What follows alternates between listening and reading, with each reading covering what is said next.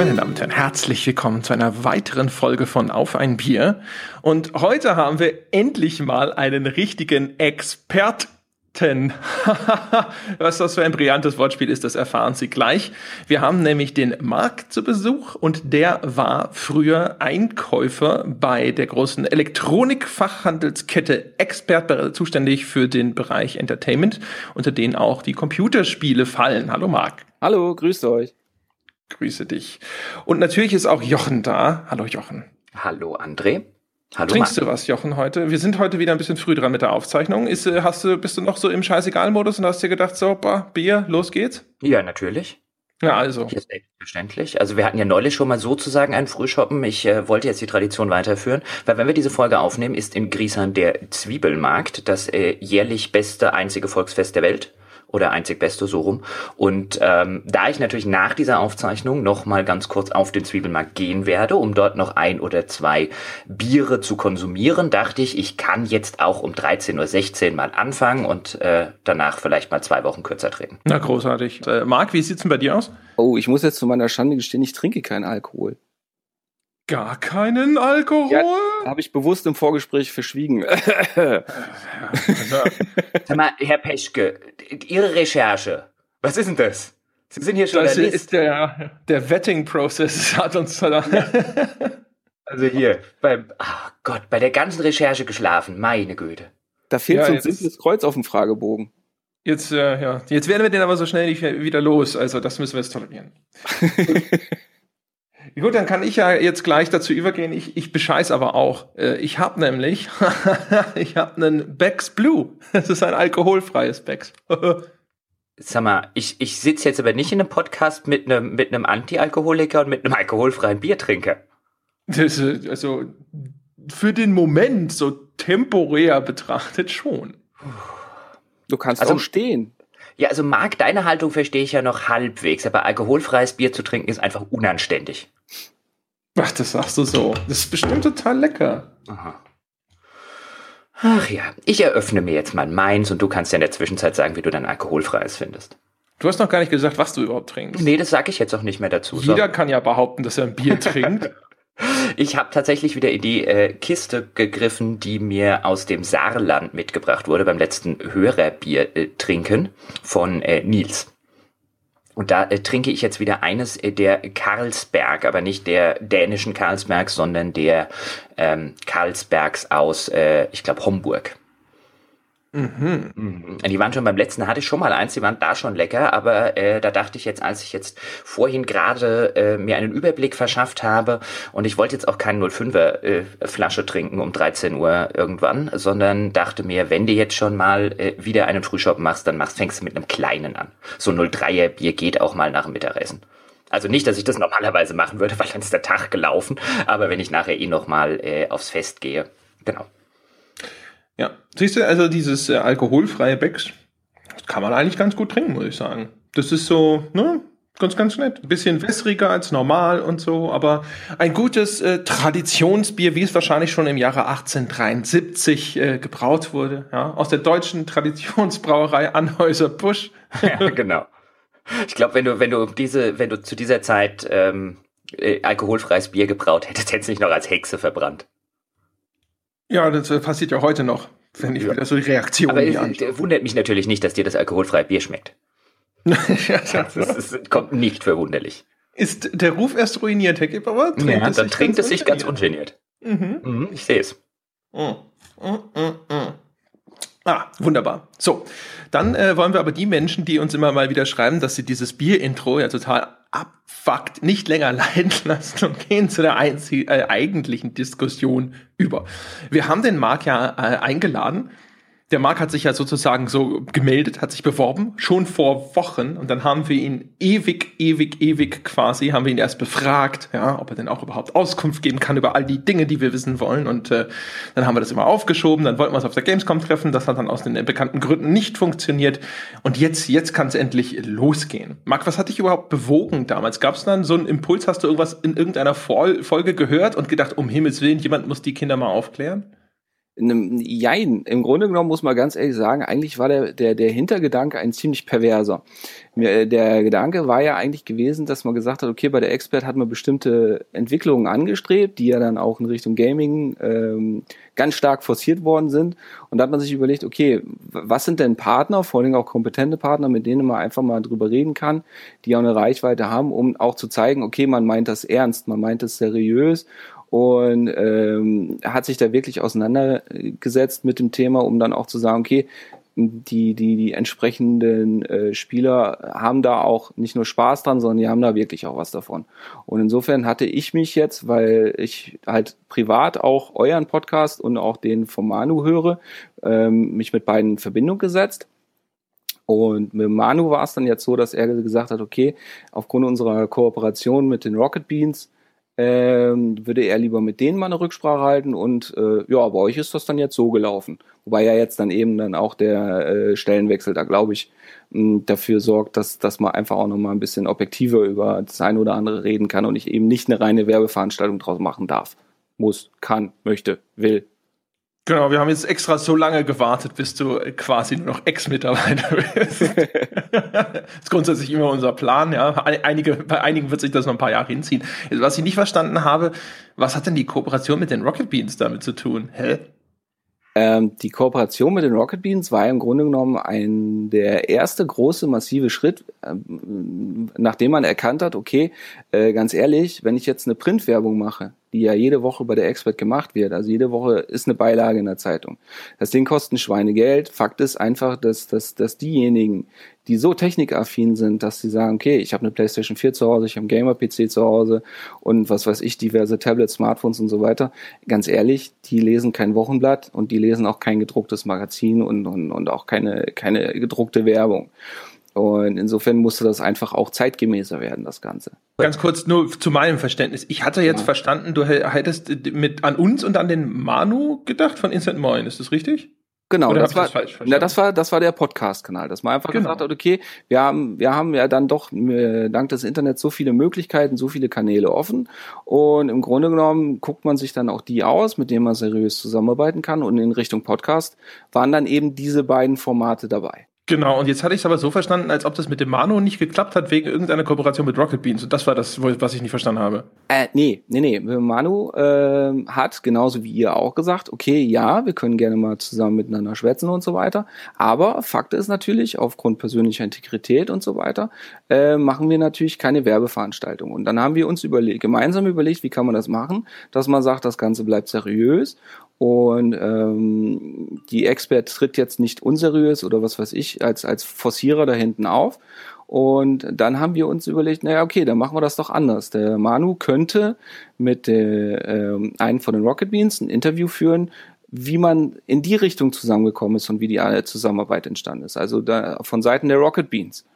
Und das war ah. der Schritt, der jetzt quasi da, wo es jetzt im Augenblick einfach festhängt und äh, wo ich ganz ehrlich auch gerade nicht sagen kann, wie das in Zukunft laufen wird.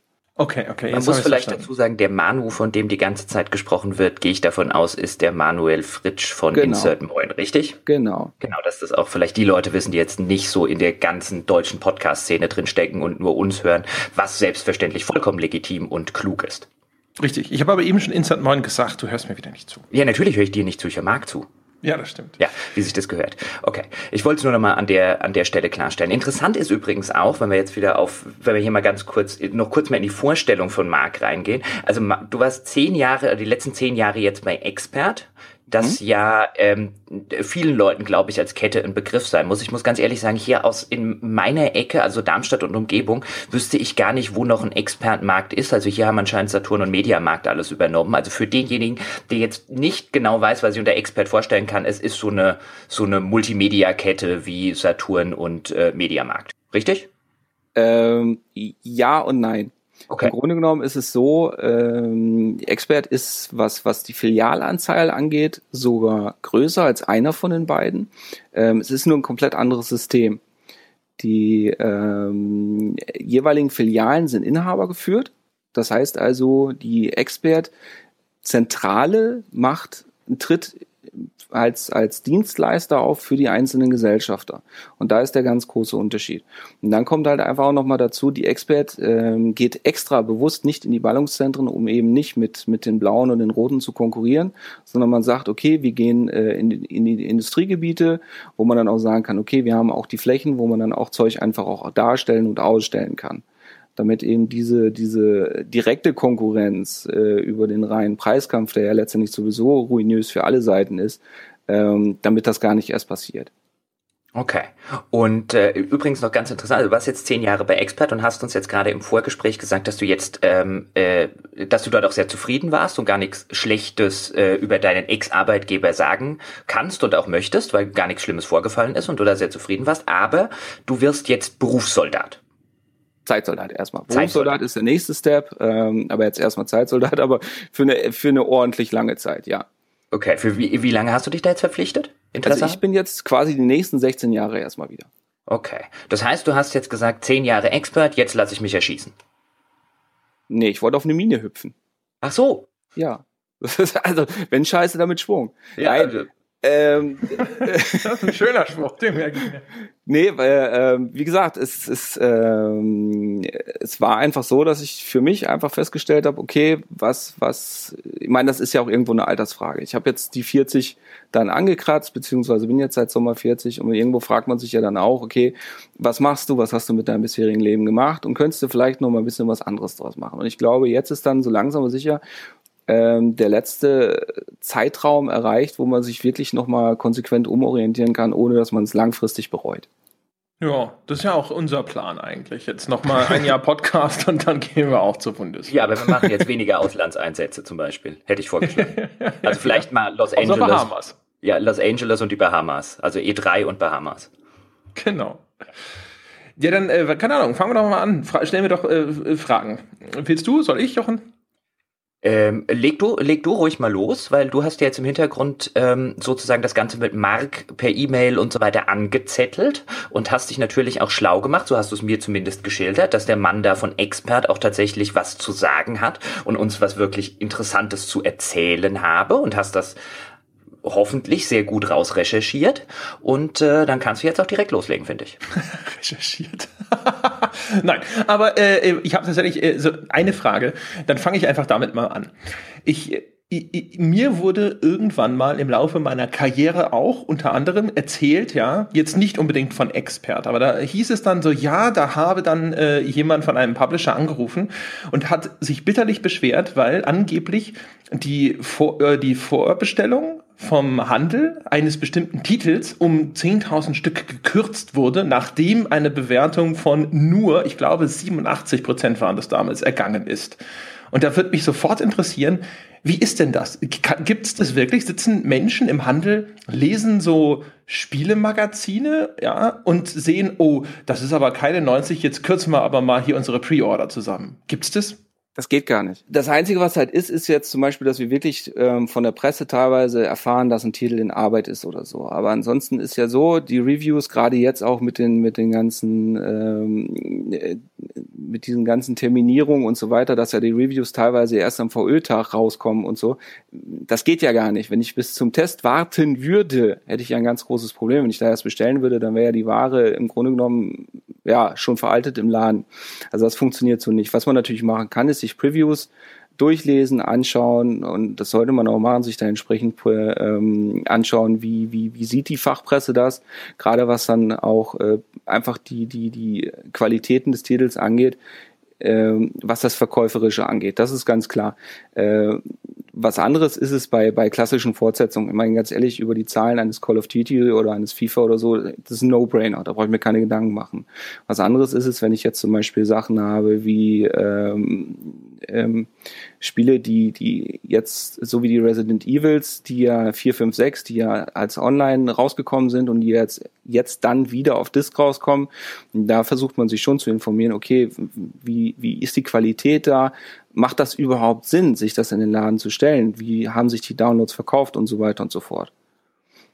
Okay, aber das heißt also, okay, ha, siehst du, und ich damals schon gedacht, so meine Güte, wie soll das denn? Das kann ich mir nicht vorstellen.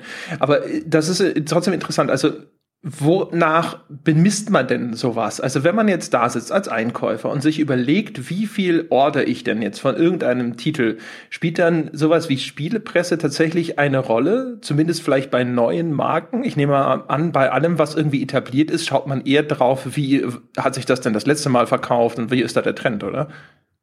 Also im Grunde genommen sind es wirklich diese zwei Faktoren. Erstens gucke ich wirklich, äh, wie steht der Titel öffentlich da, wie ist die Wahrnehmung in der Öffentlichkeit. Da sind dann natürlich auch entsprechende Meinungsmacher, wie eben die Presse oder auch inzwischen dann die weniger qualifizierten YouTuber, die aber auch in der Masse einfach auftreten, natürlich nicht unwichtig.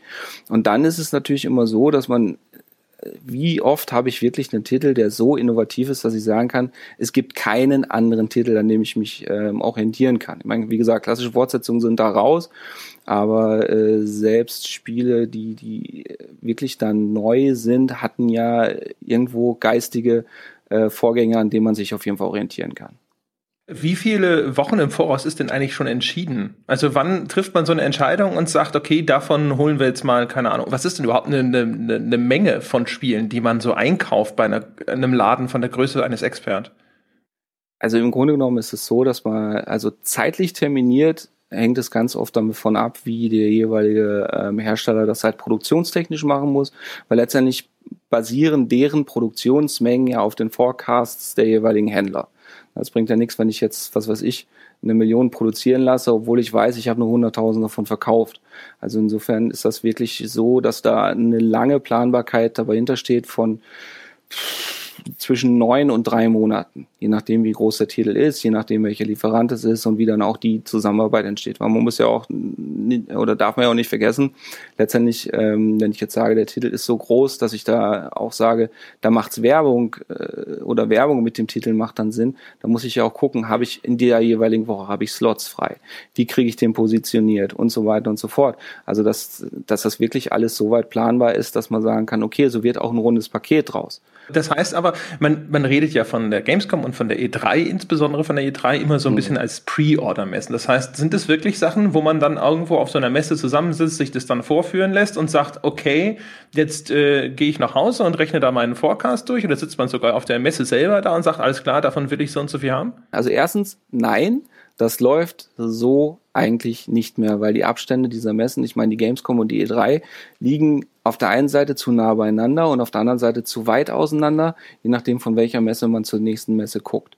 Ähm, grundsätzlich ist natürlich so, man, man, nutzt die Gelegenheit, auf den Messen sich zu sehen, auch mal das eine oder andere Video anzugucken, vielleicht auch mal was anzuspielen, aber Fakt ist, ähm, dass ich auf der Gamescom nicht einen einzigen Titel angespielt habe und dass ich auch für eine, eine Videopräsentation, also wir sollten zum Beispiel Mafia 3 nochmal gezeigt bekommen, ähm, wir hatten schlicht die Zeit nicht. Äh, also das nicht, dass ich nicht gewollt hätte. Also ich hätte bei Microsoft hätte ich zum Beispiel auf Forza Horizon 3 anspielen können und äh, wurde unter Geschrei und Gezeter und jämmerlichem Geweine meinerseits von meiner Chefin an den Ohren weggezogen, weil wir einfach die Zeit nicht hatten.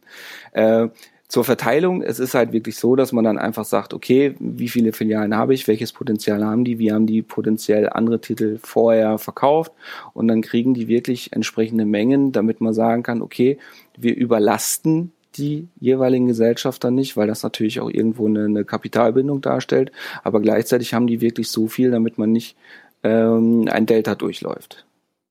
Jetzt, was mich jetzt einfach mal interessiert, ist, sei denn André hat noch was ganz Wichtiges zu diesem Themenkomplex. Die, die, die eine Frage die ist noch offen. Also, was ist denn sozusagen eine solide Menge, die man da so einkauft auf einen Streich bei einer Größe von Expert? Also, kauft man da, keine Ahnung, 50.000, 100.000? Wie viel ist denn da wirklich so ein, sagen wir mal, schon oberes Mittelfeld zumindest? Also, ähm, wir haben jetzt den, den diesjährigen größten Sony-Titel haben wir zum Beispiel mit einer Erstauslieferungsmenge eingekauft von 50.000. Ähm, wohlweislich, dadurch, dass man kein, kein so großes Entertainment-Lager hat, benutzt man einfach das Lager des Lieferanten und sagt, okay, wir, wir machen entsprechende Liefersteps und das ist dann halt quasi die First-Chip-Menge und der Rest hängt dann wirklich mehr oder weniger vom Verkauf ab. Ist es No Man's Sky der bislang größte Sony-Titel? Nee, das ist der mit einem gewissen Herrn Drake. Da hätten wir jetzt auch ja. drauf kommen können, André, finde ich. Achso, achso, ach, Drake, ja, Entschuldigung. ähm, an, an, an der Stelle, aber bevor ich in den anderen Themenkomplex wechsle, der mich dann interessiert, ist, ähm, was macht man denn, wenn man auf den Dingern sitzen bleibt? Also nehmen einem die Hersteller die wieder ab? Habt ihr da irgendwie so eine Rückvergütung, wie das vielleicht Kneipen mit Brauereien haben? Oder ist das einfach, wenn ihr 50.000 bestellt und der Titel würde floppen, wovon man jetzt bei einem gewissen Herrn Drake natürlich nicht ausgeht, aber vielleicht bei irgendwas anderem, wo man dann sagt, wir bleiben auf 30.000 davon sitzen, die müssen wir dann verschleudern? Oder gibt es da Deals mit dem Hersteller, dass der einem die dann wieder zurückkauft oder dass man die nicht bezahlen muss und sie zurückschickt?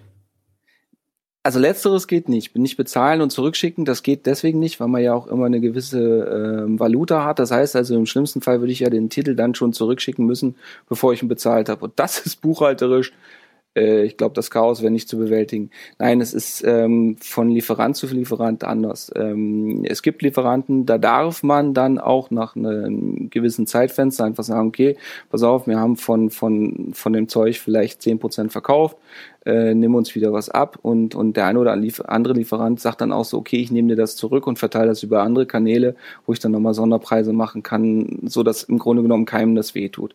Alternativ gibt's natürlich dann auch die Möglichkeit, über Preissenkungen nochmal bewerben oder auch andere Aktionismen, dass man das Ganze halt einfach auch guckt. Und dann gibt's natürlich auch noch ähm, Titel wie zum Beispiel äh, Battleborn, wo einfach ja gar nichts gepasst hat. Ich meine, das Ding war vom Timing her schlecht, die Reviews waren äh, bestenfalls durchschnittlich und so weiter. Und, und da ist es dann einfach so, dass, dass man ja dann auch so großes Vertrauen in den Titel hatte aufgrund des Entwicklers, dass man gesagt hat, okay, wir steigen relativ groß ein, so wie alle anderen auch.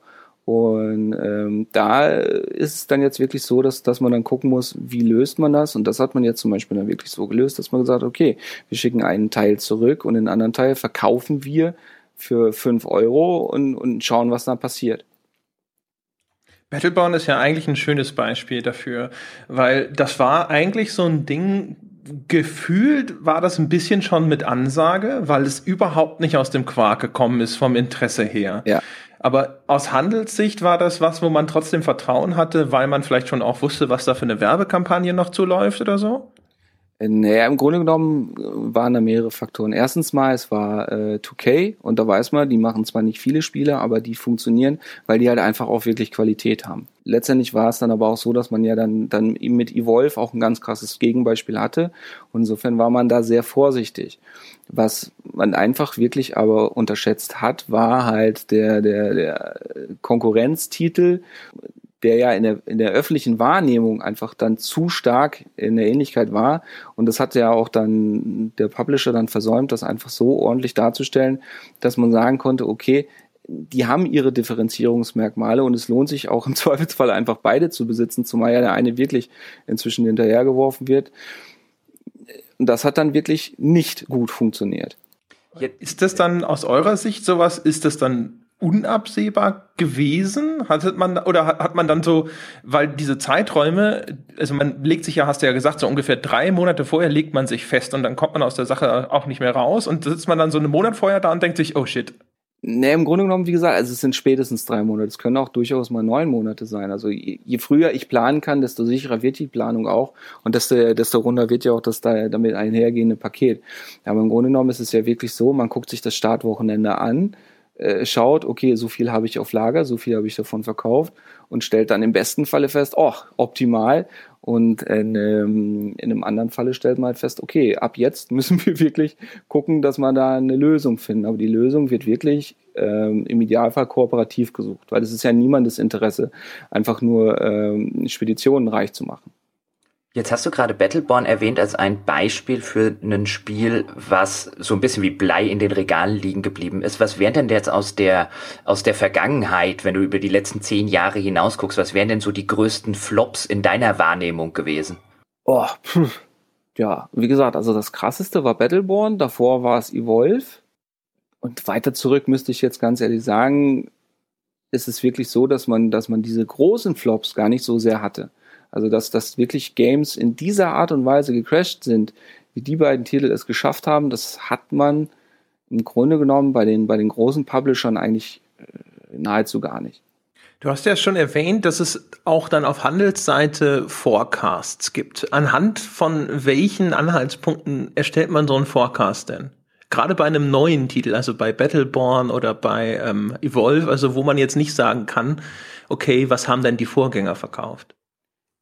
Ja gut, ich meine, wie gesagt, gerade bei Battleborn war es ja so, man konnte sich ja jetzt nicht unbedingt an dem Vorgänger orientieren, aber man konnte sich angucken, wie funktionieren MOBAs, wo funktionieren die, auf welchen Systemen und, und auch mit welchem Bezahlmodell.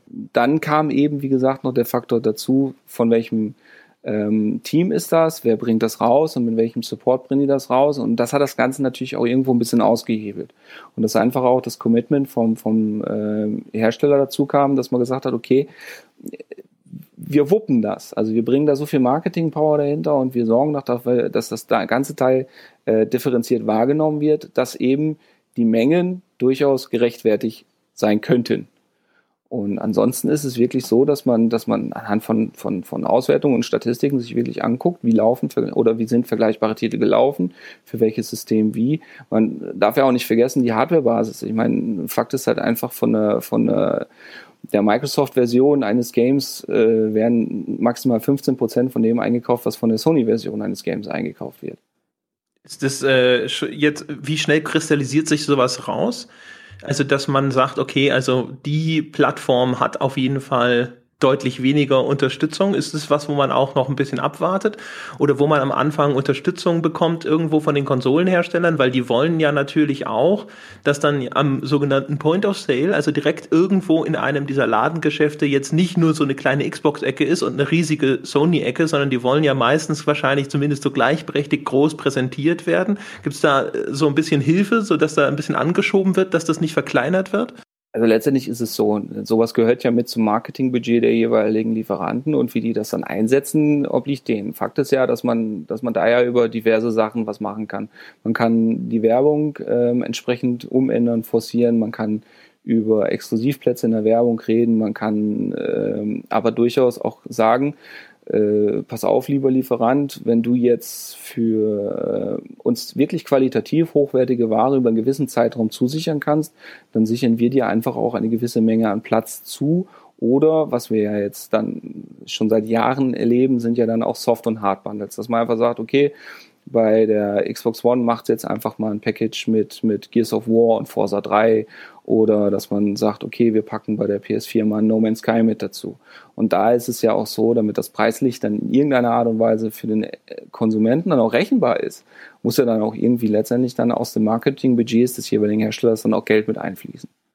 Jetzt hast du aber gerade gesagt, ähm, das hat Andrea so ein bisschen nonchalant übergangen. Die Zahl finde ich ja interessant. Du hast jetzt gesagt, von einem Microsoft, also bei einem Multiplattform-Titel für PS4 und Xbox One, bei der Microsoft-Variante, also bei der Xbox One-Variante bestellt man nur 15 Prozent. Habe ich das richtig verstanden? Genau, wenn ich das jetzt, also wenn ich den PC jetzt außen vor lasse mhm. und nur diese beiden Systeme ähm, als 100 Prozent sehe, dann ist das die ungefähre prozentuale Verteilung bei Multiplattform. Das ist ja zumindest schon mal ein Wort. Ich bin mir nicht sicher, André, korrigiere mich, ob ich mich irre. Natürlich ist es jetzt nur, nur eine Facette des Ganzen, also die Erfahrung dann von einem, aber immerhin einem großen Händler, der sich damit auskennt, aber ist schon ein Wort zu sagen, dass man, ja, was 85 Prozent äh, des Umsatzes dann, des Spieleumsatzes, zumindest jetzt im Falle von Expert mit dem PS4-Titel macht. Und das sagt ja auch echt was, nicht was über diese Konsolenverteilung hinaus und über den Erfolg der Xbox One. Über den stationären Erfolg, ja. Natürlich, den stationären. Das, Auf das ganze stationäre Digital werden wir noch kommen. Genau, genau. Aber ja, also, dass die, dass die PlayStation-Titel bei PS4 äh, tatsächlich schon so bei diesem Vierfachen angekommen sind oder so, das ist jetzt für mich jetzt zumindest hatte ich das Gefühl, dass das nicht neu ist, wobei 15 ist ja noch mal ein bisschen dramatischer. Boah, ja, also ist auf jeden Fall eine ziemliche Hausnummer, so viel steht fest. Ne? Man, ja. es ist auf jeden Fall ein ne, harter, harter Wert. Ja, ich ich finde es insofern interessant, weil man ja immer wieder bei diesem Konsolenkrieg in Anführungszeichen jetzt zwischen Microsoft und Sony, und dann hört man ja immer wieder Erfolgsmeldungen von beiden Seiten. Und ich habe jetzt neulich gelesen, dass im August in den USA die Xbox One erheblich mehr verkauft habe als die PlayStation 4. Und das hat auch so Microsoft ein bisschen so als, so als kleinen Turnaround und so gefeiert. Und dann finde ich ja immer wieder relevant oder auch interessant, wenn man dann eben mitkriegt. Also für dich war es jetzt gar nicht überraschend, dass es diesen Faktor 4 gibt, André. Ich würde aber behaupten, dass es für viele Menschen, die jetzt einfach nur das Ganze immer als Konsument wahrnehmen und die vielleicht ab und zu mal auf die einschlägigen Seiten gehen und sich dort über die Newsmeldungen informieren, dass aus dem, dass für die es teilweise, glaube ich, schon ein bisschen überraschend kommt, wenn jetzt eine der größten deutschen oder vielleicht sogar die größte deutsche, wenn man von den, von den Läden anzieht, Kette im stationären Handel, die es da gibt, sagt, hey, wir kaufen, verkaufen 85 Prozent unserer Sachen über die PS4. Also ich, ich meine, oder es ist mein Eindruck, dass das durchaus keine IO-Sache ist, die bei jedem sowieso klar war. Äh, nee, also fraglos. Also vor allem aber auch immer dran denken, das ist jetzt nur Deutschland. In den USA vermute ich, sieht das noch nicht ganz so dramatisch aus. In, in, äh, gut, Amerika ist ja schlicht und ergreifend, es ist ein Microsoft-Heimatmarkt und dass, dass die Amis dann natürlich da äh, das Ganze auf eine etwas patriotischere Art und Weise sehen, wie und wo sie ihr Hardware kaufen, ist ja ganz klar. Ähm, dass, dass Microsoft dieses, äh, die, den einen Monat da jetzt gepusht hat, hat aber in meinen Augen schlicht und ergreifend mit zwei Faktoren zu tun. Und das ist einmal die Xbox One S, weil die einfach neue Hardware ist und die Xbox One S wurde ganz häufig nicht als Spielkonsole vermarkt, sondern als Deutschlands günstigster 4K Blu-ray-Player. Und ich glaube, also wie gesagt, ist meine persönliche Betrachtungsweise, das hat jetzt äh, relativ wenig mit, mit, mit dem Business und so weiter so zu tun, aber die Wahrnehmung oder auch, die, dass wie Microsoft wieder diese Wahrnehmung der Konsole haben will, geht halt weg vom konzentrierten Gaming und Sony geht halt eben genau in die konträre Richtung. Wie war denn, also wenn, wenn wir jetzt über die, die Titel gesprochen haben und über die einzelnen Spiele, wie war denn bei euch die, ähm, die Verteilung der Konsolen? Also was die reinen Hardware-Verkäufe angeht? Also im Grunde genommen haben wir, ähm, wenn man jetzt die, die ganzen Bundles und so weiter alles zusammenfasst, hätte man eine Verteilung von, also ich würde sagen, die Xbox One S macht da, oder die Xbox One macht da ein Drittel aus. ein Drittel von allem oder ein Drittel im Vergleich nur zu Sony? Nee, ein Drittel, wenn, wenn ich jetzt auch hier wieder äh, beide Konsolen als 100% gehe, dann würde ich auf 33% Microsoft gehen. Okay, und welche, wie, wie Umsatz oder Stückzahlen? Ganz kurz, Umsatz oder Stückzahlen? ähm, sagen wir einfach verteilte Stückzahlen auf der Fläche. Wie, wie, wie, wie relevant ist in dem Fall, in dem Konkurrenzumfeld jetzt gerade Nintendo aktuell? äh, Nintendo ist ja, ist ja sowieso eine ganz besondere. Also Nintendo ist momentan eher so, die verkaufen jetzt Pokémon Go, die verkaufen dieses Pokémon Go Armband-Ding, die verkaufen NES Mini und, ähm, und dann wird irgendwann mal über die NX geredet. Aber Fakt ist, die Wii U, klar, die wird jetzt zu Weihnachten noch mal ein bisschen die Familie noch mal ein bisschen ansprechen und so weiter. Ähm, der 3DS ist ein Dauerläufer, aber Fakt ist halt einfach, dass Nintendo ähm, mit aktueller Hardware da schlicht und ergreifend nicht stattfindet.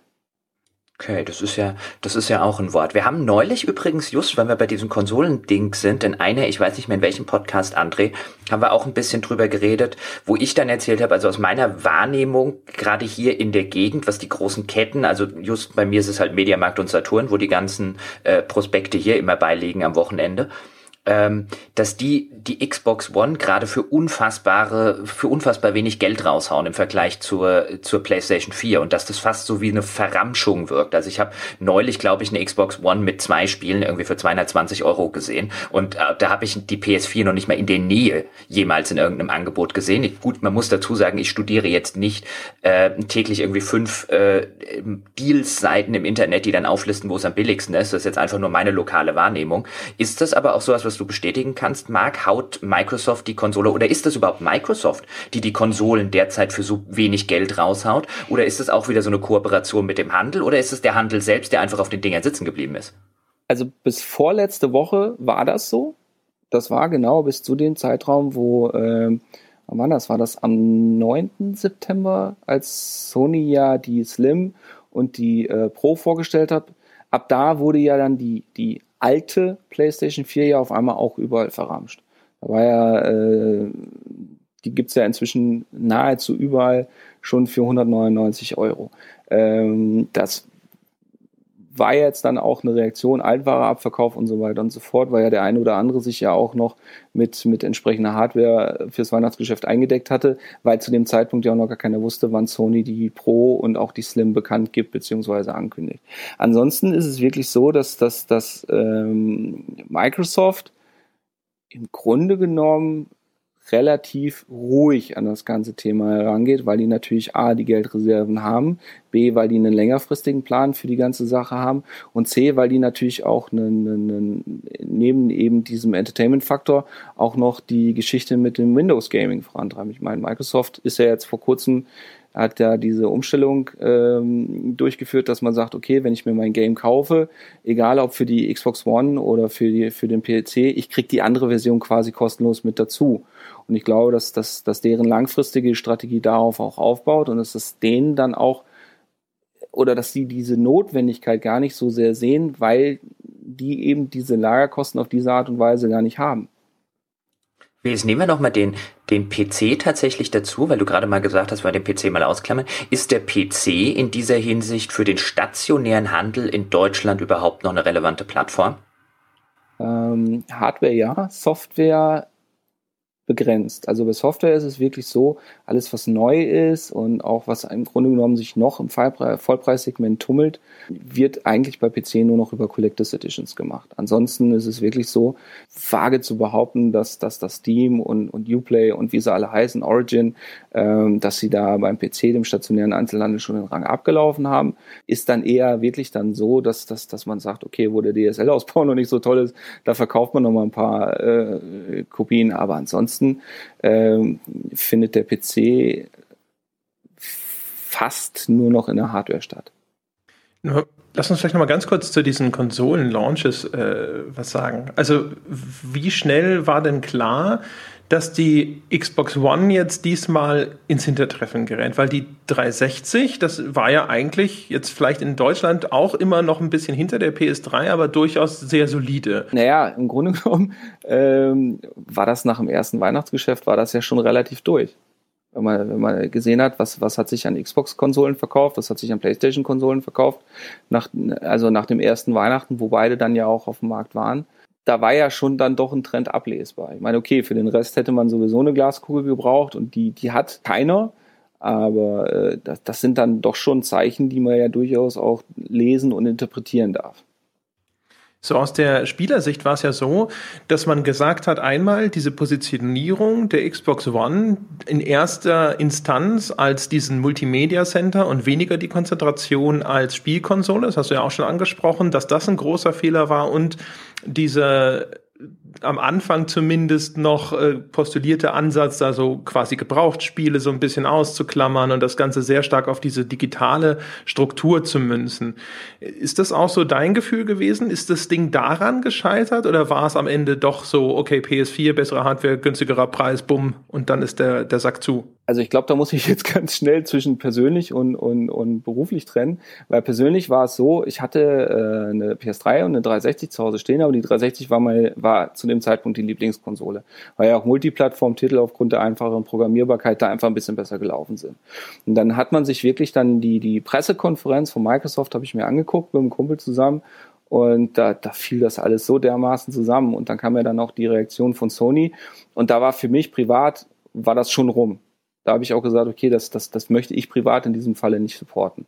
Ähm, beruflich ist es einfach eher so, dass, dass die Hardwareverteilung ähm, schon, also der, die Hardwarebasis der Vorgängerkonsolen schon für die, für die Sony-Seite sprach, ähm, aber Sony dann einfach wirklich über einen ziemlich langen Zeitraum eindeutig besseres Marketing gemacht hat. Das heißt, im Grunde genommen waren ja die, die nur eine PS3 hatten, sind sowieso umgestiegen auf eine PS4, einfach auch, weil sie ihre Freunde einfach mitnehmen konnten und behalten konnten und so weiter.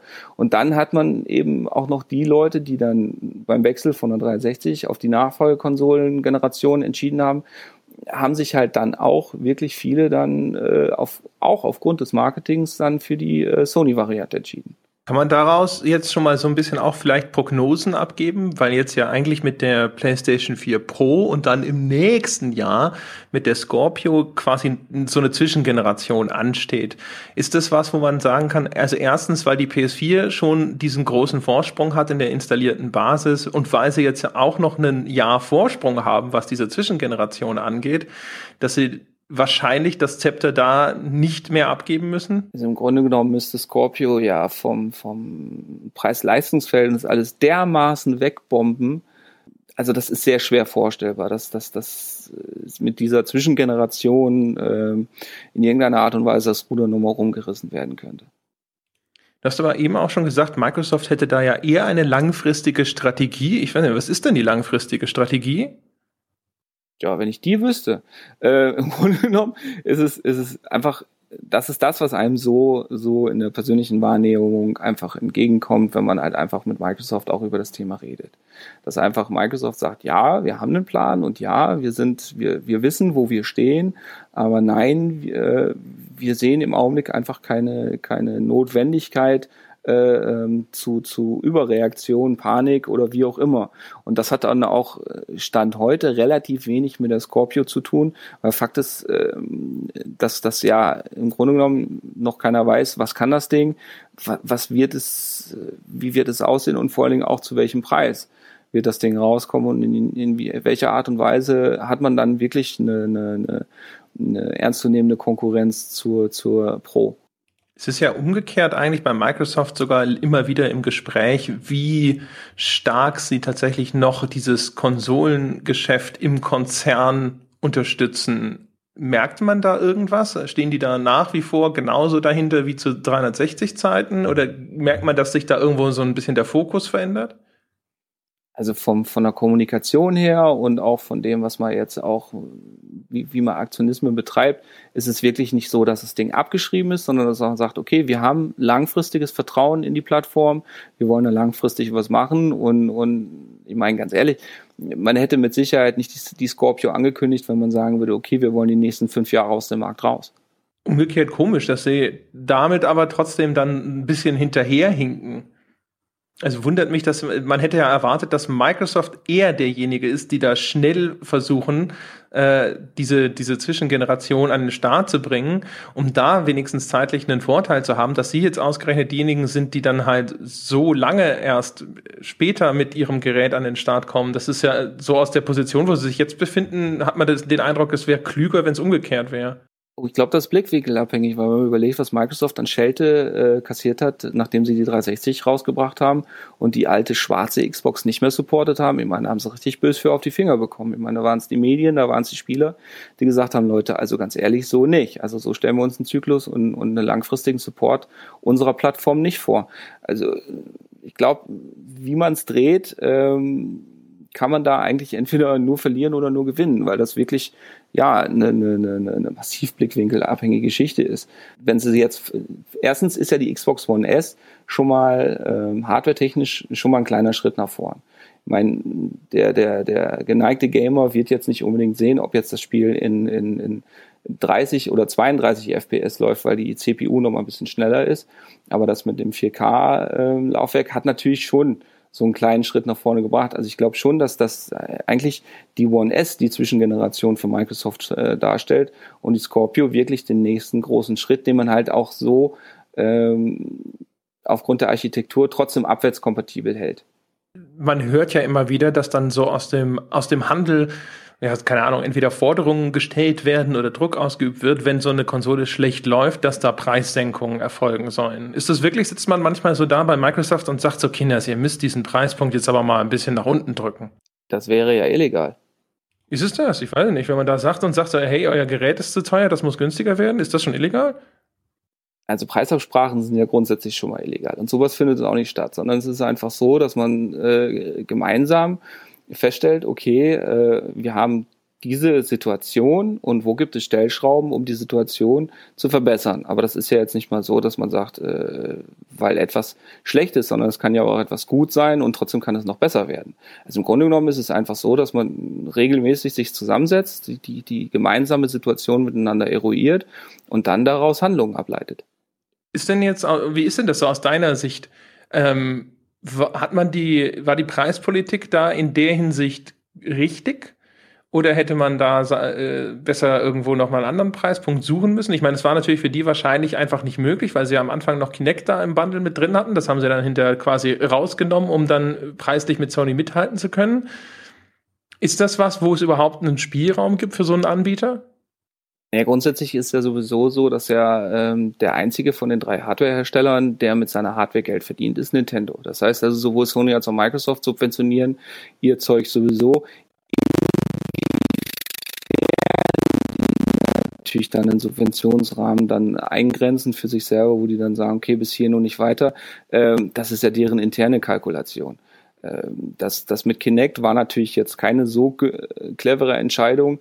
Ähm, aber gut, ich denke mal, da war auch viel Fernsteuerung mit dabei. Ich habe sowieso immer gehört, dass äh, auch so auf, auf Handelsseite wurde immer kolportiert, dass die Marge für den Handel bei den Spielkonsolen extrem niedrig sei und dass viele eigentlich gar keine Lust hätten, die Hardware überhaupt ins Angebot zu nehmen und das so quasi so ein bisschen verpflichtend ist, weil man sonst mit der Software nicht anständig beliefert wird. Stimmt das? Ähm, die erste Hälfte stimmt so. Also es ist wirklich so, dass man mit den Konsolen grundsätzlich erstmal äh, auf Händlerseite ähm, kein Geld verdient, weil man ja natürlich dann äh, das minimal bisschen, was man an Gewinnmarge hat, äh, reibt sich ja wieder auf durch Lagerkosten, durch Transport, Service und so weiter und so fort. Ähm, es ist aber nicht so, dass man, dass man gezwungen wird, äh, Hardware dastehen zu haben, um Software zu, zu bekommen. Das, das wäre ja auch Quatsch und das wäre ja auch wiederum, denke ich, äh, nur ein, eingeschränkt, wenn überhaupt legal. Aber Fakt ist ja auch einfach, äh, ich kaufe, wenn ich irgendwo zufrieden war, dann, dann kaufe ich normalerweise mein Zeug daher auch wieder. Das heißt also, wenn ich jetzt meine Konsole irgendwo gekauft habe und da bin ich soweit zufrieden, spricht ja auch nichts dagegen, dass ich meine Games da kaufe.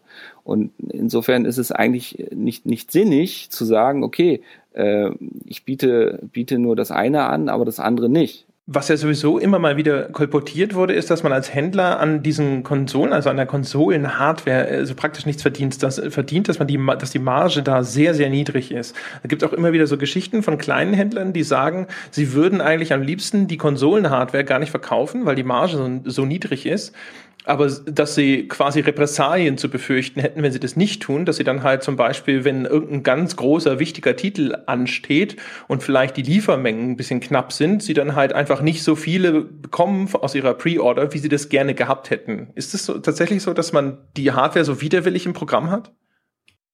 Also grundsätzlich ist es wirklich so, dass bei der Hardware die, die Margen äh, extrem gering sind und die sich dann natürlich auch noch durch, durch Lagerkosten und Personalkosten und so weiter äh, auch entsprechend noch aufreiben. Ähm, es ist aber auch einfach so, dass man einfach sagen muss, naja, ohne, ohne die, die Hardware brauche ich auch keine Software anbieten. Also wenn ich jetzt irgendwo meine, meine, mein Zeug kaufe, und dann gerade auch, wenn ich, wenn ich zu einem kompetenten Einzelhändler hingehen möchte, der ja auch diesen, diesen Anspruch immer wieder kommuniziert, hey, wir sind kompetent, wir haben innovatives Zeug und so weiter, dann möchte ich auch schon alles aus einer Hand.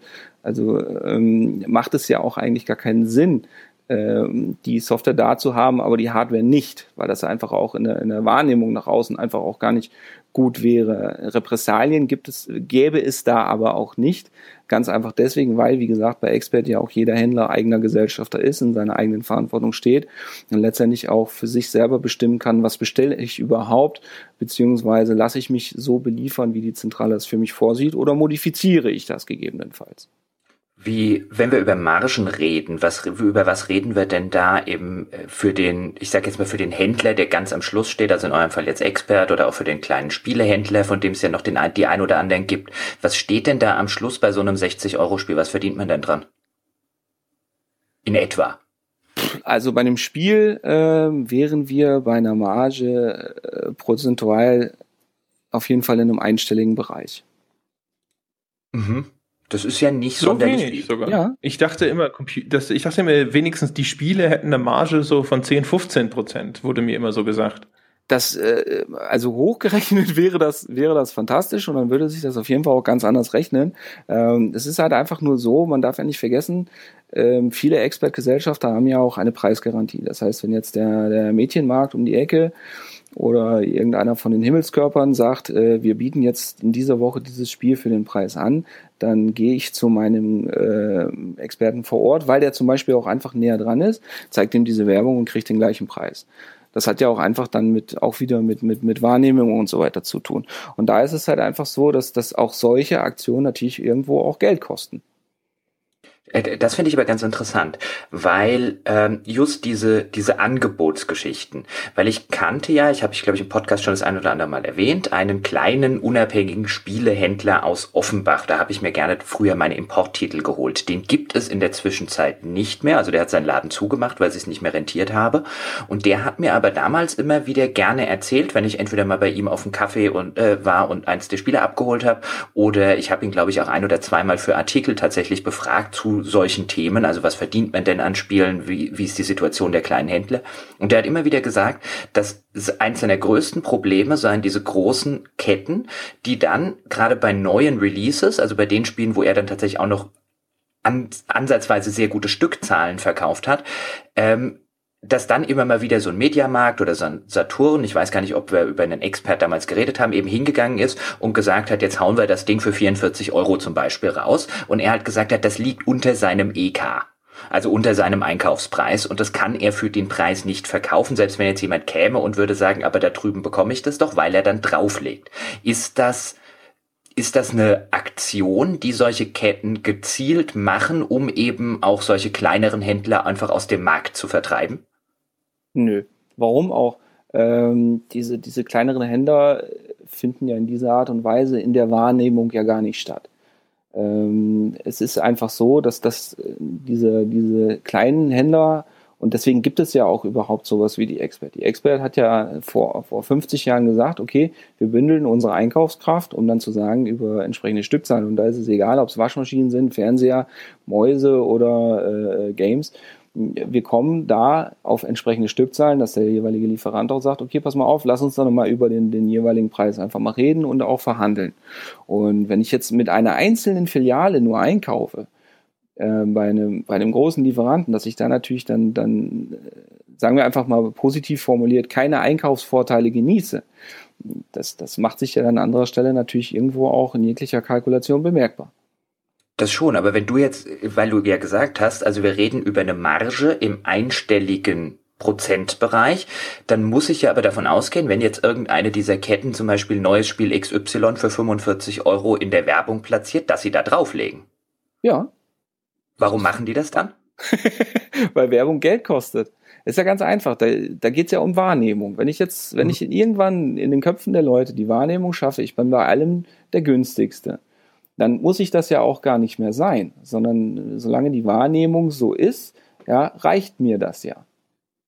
Du meinst also, wenn wir jetzt in dem Fall reden über irgendeine Kette, wir müssen da ja auch gar keine Namen nennen, die dann unters, unters Volk jubeln, so diesen, diesen Aspekt mit, ich habe jetzt vielleicht einmal wöchentlich meine Werbung, da ist immer irgendein aktuelles oder sind ein paar aktuelle Produkte unter dem Preis, den irgendjemand anderes normalerweise dafür äh, verlangen würde, habe ich, wenn ich das lange genug mache, habe ich so die Meinung unter das Volk gebracht, oh, bei XY gibt's ja alles billiger, die haben ja immer ganz gute Angebote und dann gehen die Leute dahin, ohne den Preis zu vergleichen. Genau.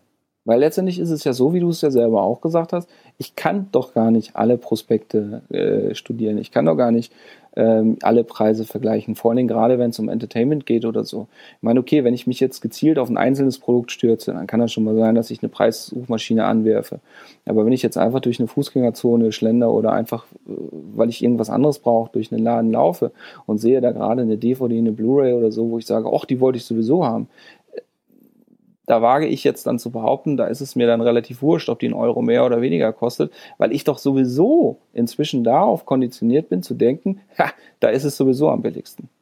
Mhm. Welche, welche Rolle spielen da Spiele in diesem Vergleich? Also sind, wenn ich jetzt, weil du jetzt zum Beispiel CDs gesagt hast oder DVDs oder Blu-rays, was ist, was ist so aus, aus deiner Warte das Produkt, mit dem man so am besten kommen oder mit dem man so am besten auftreten kann? Sind da Spiele in irgendeiner Form, dass man eben sagt, hey, bei neuen Spielen sollten wir das machen, das ist sogar noch relevanter als bei neuen Blu-rays zum Beispiel, da haben wir noch mehr Leute im Markt, wenn wir da so ein Angebot machen? Naja, äh, da ist es ist ja eine reine, rein rechnerische Geschichte. Wenn ich jetzt bei dem Spiel, was 60 Euro VK hat, wenn ich da jetzt äh, 5% ähm, abziehe, dann ist das in Euro einfach deutlich spürbarer, als wenn ich eine, eine DVD habe, die sonst 9,99 Euro kostet. Weil ob ein Spiel jetzt anstatt 5, äh, 60 Euro 50 Euro kostet oder eine DVD anstatt äh, 12 Euro 11 Euro kostet, wie ist da die Wahrnehmung? Äh, genau, deswegen habe ich aber gefragt. Bei einem Spiel merke ich natürlich sofort, wie du es gesagt hast, so ein 10% Preisnachlass. Wenn ich da plötzlich 10 Euro spare, dann wirkt es ja für mich als Kunde auch erstmal, oh, da habe ich richtig Geld gespart. Anstatt wenn die, und dafür kann ich ja vielleicht auch mal den Markt fahren, anstatt wenn die DVD oder die Blu-ray, die kostet jetzt einen Euro weniger, so what? Genau. Genau, und, und genau so ist es auch. Also bei den, bei den Filmen ist auch äh, diese, diese, diese Preisaggressivität auch gar nicht mehr so gegeben, wenn man mal genau darauf achtet. Wie ist denn das? Es gibt ja auch immer die Geschichte mit dem Werbekostenzuschuss. Also, dass quasi ein Unternehmen gibt dann halt quasi nochmal einen gewissen Geldbetrag dazu, um halt in der Werbung zum Beispiel gut platziert zu werden. Und es war auch irgendwie immer so was, was man erzählt bekommen hat, dass der Werbekostenzuschuss dann halt auch genutzt wird, um solche super Sonderangebote zu machen. Also zu sagen so, hey, wir packen jetzt dein Spiel oder deine Produkte total groß in unseren Prospekt und den verteilen wir an so und so viele Haushalte und dafür gibst du uns so und so viel Geld als Werbekostenzuschuss, aber dass das dann eben benutzt wird, eben um auch noch noch solche Sonderangebote zu finanzieren. Ist das richtig? Im Grunde genommen ist es doch so. Ähm, ich bekomme ein, also es ist der, der Name Werbekostenzuschuss ist so schon benannt, aber Fakt ist einfach, es ist ein, ein, ein Werbebudget. So, wenn ich dir jetzt 5000 Euro gebe, dann ist es deine Entscheidung, ob du damit ein neues, einen neuen Satz Reifen kaufst fürs Auto oder einen Schrank fürs Wohnzimmer oder ob du jetzt sagst, ich fahre damit mit meiner Frau in Urlaub. Genau, ich wollte nur der Mechanismus, ob der überhaupt so quasi in dieser Form existiert. Man kann natürlich hinterher immer sagen, ja, äh, das äh, kannst du so oder so rechnen, kannst auch sagen, die Prospekte waren dann halt einfach günstiger. Das ist ja klar. Aber ist das was, wo man hingeht zu einem großen Hersteller und sagt so, keine Ahnung, ich habe halt einen Kundenprospekt oder sowas, den ich da und dort verteile und äh, dann kann man da sozusagen auch nochmal ordentlich Unterstützung einsammeln? Ja, Im Grunde genommen ist es relativ einfach. Je größer meine Reichweite ist, desto attraktiver bin ich für den jeweiligen Lieferanten, weil ich natürlich potenziell ähm, höhere Stückzahlen verkaufe, je größer meine Reichweite ist. So, das heißt, wenn ich eine Reichweitenvergrößerung betreiben möchte und dafür nun mal auch Geld benötige, dann ist der Lieferant mit Sicherheit auch bereit, da zu sagen, okay, dann, dann unterstütze ich diese Reichweitenvergrößerung, weil sich die bei mir natürlich, es ist ja eine Investition es ist ja dann auch ein, äh, es kommt ja dann auch ein monetärer Reinvest wieder zurück. Und ist das was, was so ein Hersteller von Konsolenhardware oder von Computerspielen, finden die das gut oder macht man sich da nicht auch dann Sorgen, dass da so der, der akzeptierte Marktpreis dann erodiert? Ähm, also das, das, das ist auch aufgrund mehrerer Faktoren ist das individuell. Ähm, Lieferanten gibt es welche, die sehen das gerne so, die sehen das gerne so. Fakt ist halt einfach, ähm, letztendlich wird immer nur über den jeweiligen Einkaufspreis geredet und nie über den Verkaufspreis. Das darf auch kartellrechtlich so gar nicht sein. Ähm, insofern ist ja auch für den Lieferanten gar nicht offengelegt, wie wir da kalkuliert haben. Ähm, das heißt also auch, wenn ich jetzt sage, ich will das Ding für, für 58,99 in den Laden stellen, dann darf ich das. Dann darf ich dafür auch nicht so sanktioniert werden. Also da darf gar keine Reaktion erfolgen. Und letztendlich ist es halt einfach so, ähm, der Lieferant hat ja sein Geld schon verdient, nachdem er seine Ware an mich verkauft hat. Insofern tut ihm das natürlich auch äh, nicht wirklich weh. Natürlich kann es auch nicht in seinem Interesse sein, dass man sagt, okay, wir warten jetzt, bis wir Spiel XY bei diesem Lieferanten kaufen. Oder als Kunde, dass ich sage, okay, ich kaufe das sowieso erst nach, äh, nach vier Wochen, weil da weiß ich, bei denen fällt der Preis um 50 Euro, wie es ja zum Beispiel bei, bei ähm, Smartphones inzwischen ist. Ähm, aber Fakt ist halt einfach, dass, dass diese Art von Diskussionen gar nicht stattfinden dürfen. Ich stelle mir aber vor, dass das für ein, zum Beispiel einen Publisher, da ist es doch wahrscheinlich trotzdem so ein gewisses politisches Spiel, das er da machen muss, wenn er zum Beispiel jetzt sagen, nehmen wir mal an, er würde jetzt bei Mediamarkt immer irgendwie einen großen Werbekostenzuschuss geben oder sowas und die machen halt dann das Ding super billig, gleich zum Start. Dann rennen alle in den Mediamarkt, kaufen jetzt das neue, keine Ahnung, FIFA oder sonst was immer dort. Also alles jetzt so als fiktives Beispiel. Und äh, dann kann ich mir gut vorstellen, dass die anderen Handelsketten dann aber sofort sagen und so, ja toll, ne, das läuft jetzt hier schon das zweite Mal oder dritte Mal in Folge so, dann bestelle ich halt in Zukunft weniger bei dir, weil die Leute kaufen mir das bei mir ja dann nicht. Genau, das ist ja, das ist ja dann letztendlich Marktwirtschaft. Fakt ist einfach, wenn ein Produkt bei mir nicht gekauft wird, dann brauche ich es nicht einkaufen. Ähm, letztendlich ist es aber einfach so, so wie es ja bei der Marktwirtschaft auch sein sollte. Normalerweise pendelt sich sowas von selber aus. Das heißt, im Grunde genommen, was weiß ich, der Mädchenmarkt äh, bekommt jetzt für den einen Artikel die Möglichkeit, den ein bisschen günstiger zu verkaufen. Und dann gibt es mit Sicherheit auch einen Artikel, den ich dann im, im Folgeprospekt beim Saturn ein bisschen günstiger finde. Also letztendlich ist das äh, schon so, dass da äh, das Ganze sich von selber reguliert, ohne dass jemand da bewusst steuernd eingreifen müsste. Gibt es da Sachen, wo man das Gefühl hat, dass das äh, so eher so über, über Kontakte, man möchte sagen über Seilschaften oder so oder Vitamin B funktioniert, dass halt irgendwer da ständig das, äh, das gute Zeug an Land zieht, wo man sich denkt so, boah, ich weiß nicht, ob das jetzt tatsächlich, wenn ich das durchrechne, habe ich nicht das Gefühl, dass es allein danach entschieden wird. Man denkt ja immer so ein bisschen, dass das vielleicht auch einfach so über persönliche Beziehungen funktioniert, die vielleicht lange gewachsen sind. Naja, Fakt ist einfach, Geschäfte werden zum Glück immer noch zwischen Menschen gemacht und ähm, jeder, der sagt, dass es, dass es den menschlichen Faktor äh, an einem Verhandlungstisch äh, nicht gibt, äh, der hat das entweder noch nie gemacht oder der will es einfach nicht wahrhaben. Also es, es wird immer sein, dass wenn Geschäfte zwischen Menschen gemacht werden, gibt es welche, die kommen miteinander gut aus und die arbeiten auch effektiv zusammen und dann gibt es auch die anderen. Aber nur mal so dem Verständnis nach, wenn man in dem Bereich arbeitet, ist das so ein äh, bisschen so, äh, so ein, hat das so einen politischen Aspekt? Sagen wir so, eigentlich darf es den soweit nicht geben. Weil angenommen, ich würde jetzt mal mit einem Lieferanten ein Verhandlungsgespräch haben und ich komme da ja auch, was weiß ich, nicht auf den grünen Zweig, weil, weil er will nicht, ich will nicht und so weiter und so fort, dann ist ja sowieso letztendlich immer nur die Möglichkeit gegeben, nach oben zu eskalieren. Das heißt also, es gibt ja dann auch äh, jeweilige Vorgesetzte, die sich dann im Zweifelsfall zusammensetzen müssen, damit man dann auch auf langfristig einfach eruieren kann, okay, sind diese Ziele, die wir haben, miteinander vereinbar oder nicht.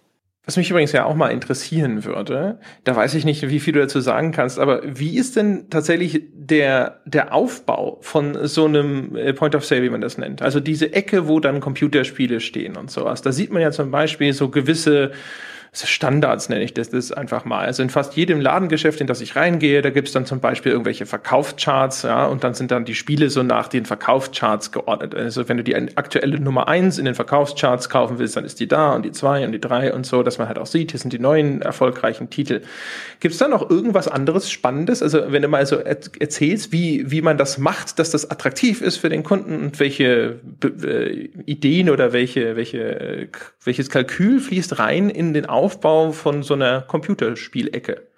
Das ist jetzt äh, gutes Timing, weil gerade bei den Experten wird da im Augenblick auch viel umgebaut, ähm, weil der Ladenbau in der Hinsicht aktuell ein wenig überholt worden ist.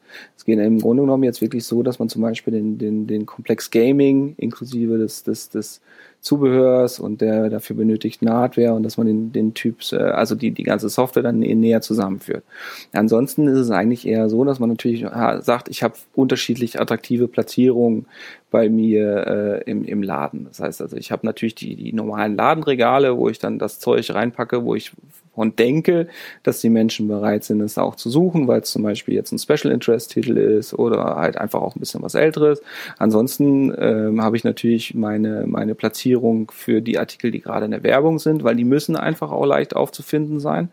Und dann ähm, normalerweise sind ja dann auch Neuheiten beziehungsweise auch preislich attraktive Titel dann einfach in der Werbung und so dann auch äh, positioniert, dass man sagt, okay, die finde ich wirklich nicht nur äh, beim Vorbeigehen, sondern die ziehen mich dann normalerweise auch optisch mal eben schnell an, wenn ich einfach mal ein Grundinteresse an dem Thema habe.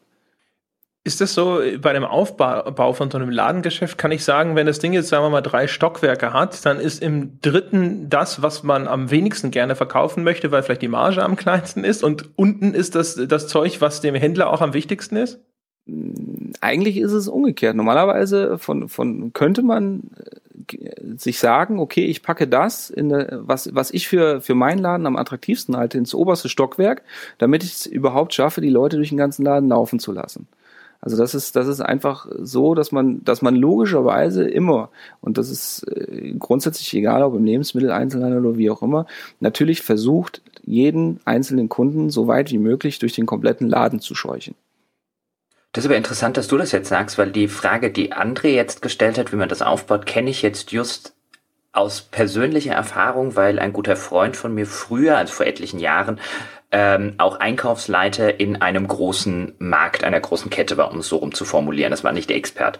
Und der hat sich damals, und der, der kann da bis heute noch Geschichten drüber erzählen, weil der Filialleiter oder Marktleiter auf die Idee kam, das Spiele, DVD und Musikangebot in den zweiten Stock zu packen. Und er damals der Meinung war, das sei die, die größte Torheit, die man begehen könne. Dann geht ja das ganze Mitnahmegeschäft flöten. Und die Artikel würden extrem laufen. Also Spiele jetzt vielleicht ein bisschen weniger, aber gerade so Filmangebote, so äh, billig DVDs oder runtergesetzte CDs und so weiter, würden halt insbesondere auch noch über den reinen Mitnahmeartikel laufen. Und er hat erzählt, als wir das oben hatten, brach uns der Umsatz in den Abteilungen, ich weiß jetzt nicht mehr, wie viel Prozent waren, aber signifikant ein.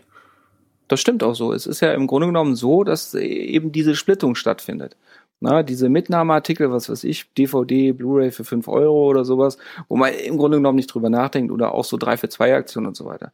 Die platziere ich schon da, äh, wo ich sage, okay, die haben auch vielleicht auch einen Einzugseffekt, gerade wenn ich jetzt auch in einem Einkaufszentrum bin, dass die Leute dann überhaupt sehr, sowas sofort wahrnehmen und sagen, ich gehe dann rein. Ähm, nur, wie gesagt, von dem Zeug, wovon ich ja weiß, dass es läuft und das muss ja jetzt nicht mal unbedingt äh, jeweiliges Games oder was weiß ich sein, sondern es ist einfach so, dass ich für diese Filiale in diesem Standort festgestellt habe, was weiß ich, da gehen Kühlschränke am besten. Ne? Wie gesagt, dann stelle ich die dann im Idealfall dann dahin, dass ich, dass ich gewährleisten kann, dass, dass, dass diese attraktive Ware dafür sorgt, dass die äh, vermeintlich weniger attraktive Ware auch Be Beachtung erfährt. Ähm, ich, ich würde jetzt aber noch mal gern, also wir müssen, glaube ich, aufpassen, dass wir noch in diesem ganzen Digital ähm, äh, Komplex noch eine Runde mit einsteigen. Also würde ich jetzt gerne mal ketzerisch die Frage stellen, hat denn so ein Modell wie diese Kette jetzt zumindest als ba auf Basis von einem, von Entertainment-Angeboten, von Musik, von Filmen und natürlich insbesondere von Spielen, worum es hier in dem Podcast geht, hat da der stationäre Handel überhaupt noch eine Zukunft deiner Ansicht nach? Also ich könnte jetzt ketzerisch einfach mal sagen, warum zur Hölle sollte ich denn in den örtlichen Expert Mediamarkt oder Saturn fahren, um mir das Spiel zu kaufen, wenn ich es zu Hause für den gleichen Preis bequem runterladen kann, teilweise sogar vielleicht noch billiger, wenn ich jetzt sagen würde, ich würde jetzt einen Keyhändler be bemühen wollen oder sowas ähnliches, wo ich dann auch noch richtig viel Geld sparen könnte, wenn ich damit kein moralisches oder ethisches Problem hätte. Aber was bietet mir denn dieser stationäre Handel, der, was mir ein Steam, ein äh, Xbox Live, ein PlayStation Network und Co. nicht bieten? Es ist ja nicht mehr, mehr so, als hätte ich heutzutage noch in irgendeiner Form ein gedrucktes Handbuch oder irgendwelche Gimmicks in den Spielepackungen, wie das früher vielleicht mal der Fall war also da spreche ich jetzt auch ähm, aus meiner eigenen persönlichen Erfahrung. Das war ja auch der Grund, weswegen ich die Xbox One ab der ersten Pressekonferenz im Grunde genommen verteufelt habe. Ähm, dafür spricht einfach, dass ich etwas besitze. Dass ich einen, einen, einen taktilen Gegenstand habe, den ich in, ins Regal stellen kann, den ich verleihen kann, äh, den ich im Zweifelsfall auch einfach wiederverkaufen kann oder äh, in fünf Jahren meine Konsole, gut, im Zweifelsfall muss ich auf den Day One Patch verzichten, aber den ich einfach in die Konsole reintun kann und dann auch wieder spielen kann. Äh, ich meine, okay, es ist relativ ausgeschlossen, dass Valve irgendwann pleite macht und, und sagt, okay, äh, wir müssen alle Server abschalten. Aber nichtsdestotrotz ist es einfach so, wenn ich, wenn ich digital einen Inhalt erwerbe, ist halt die Frage, die sich auch jeder individuell beantworten muss, ähm, kaufe ich das oder miete ich das einfach nur, weil ich ja letztendlich nur ein Nutzungsrecht erwerbe?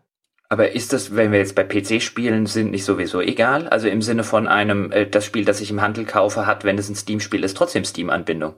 Ich habe dort doch einfach nur die Box gekauft. Äh, bei den meisten PC-Spielen stimmt das auch so und deswegen ist es ja auch wirklich so, ganz ehrlich, wer verkauft denn noch Vollpreisspiele bei PC? Das sind ein paar Blizzard-Titel, das sind, das sind dann, wie gesagt, Activision, dann mal mit einem Call of Duty oder so. Aber ansonsten ist doch, ich bin es doch als PC-Gamer inzwischen gewohnt, dass wenn, wenn heute nicht ein Humble Bundle angeboten wird, dann ist es morgen ein, ein Steam Sale oder eben Uplay oder Origin oder wie auch immer. Das heißt also, ich, ich, ich bin doch als PC-Gamer äh, überhaupt gar nicht mehr gewohnt, etwas für den vollen Preis zu erwerben. Und dass ich dann, wenn ich jetzt sage, ich, ich erwerbe ein Spiel, was, was, was regulär vielleicht 40 Euro kosten könnte, für 5 Euro, dann, dann habe ich ja auch gar kein Problem damit, wenn, wenn das Ding nach anderthalb oder zwei Jahren auch einfach gar nicht mehr funktioniert. Weil ganz ehrlich, wie viele Leute haben Titel in ihrer Steam-Bibliothek, von denen sie A gar nicht mehr wissen, dass sie drin sind und B, von denen sie sie einfach nur gekauft haben, weil sie billig waren, äh, ohne die wirkliche Absicht, das Ding jemals zu spielen. Und das ist natürlich dann, wenn ich, wenn ich eine ganz andere Wertigkeit dahinter habe. Ich meine, wenn ich mir ein Spiel für 60 Euro gekauft habe, dann überlege ich mir zweimal, ähm, ob ich das Ding nach, nach, nach der ersten Stage oder nach dem Tutorial wieder weglege und nie wieder anfasse oder ob ich sage, okay, äh, ich guck mal, was ich wirklich für mich aus dem Spiel rausziehen kann.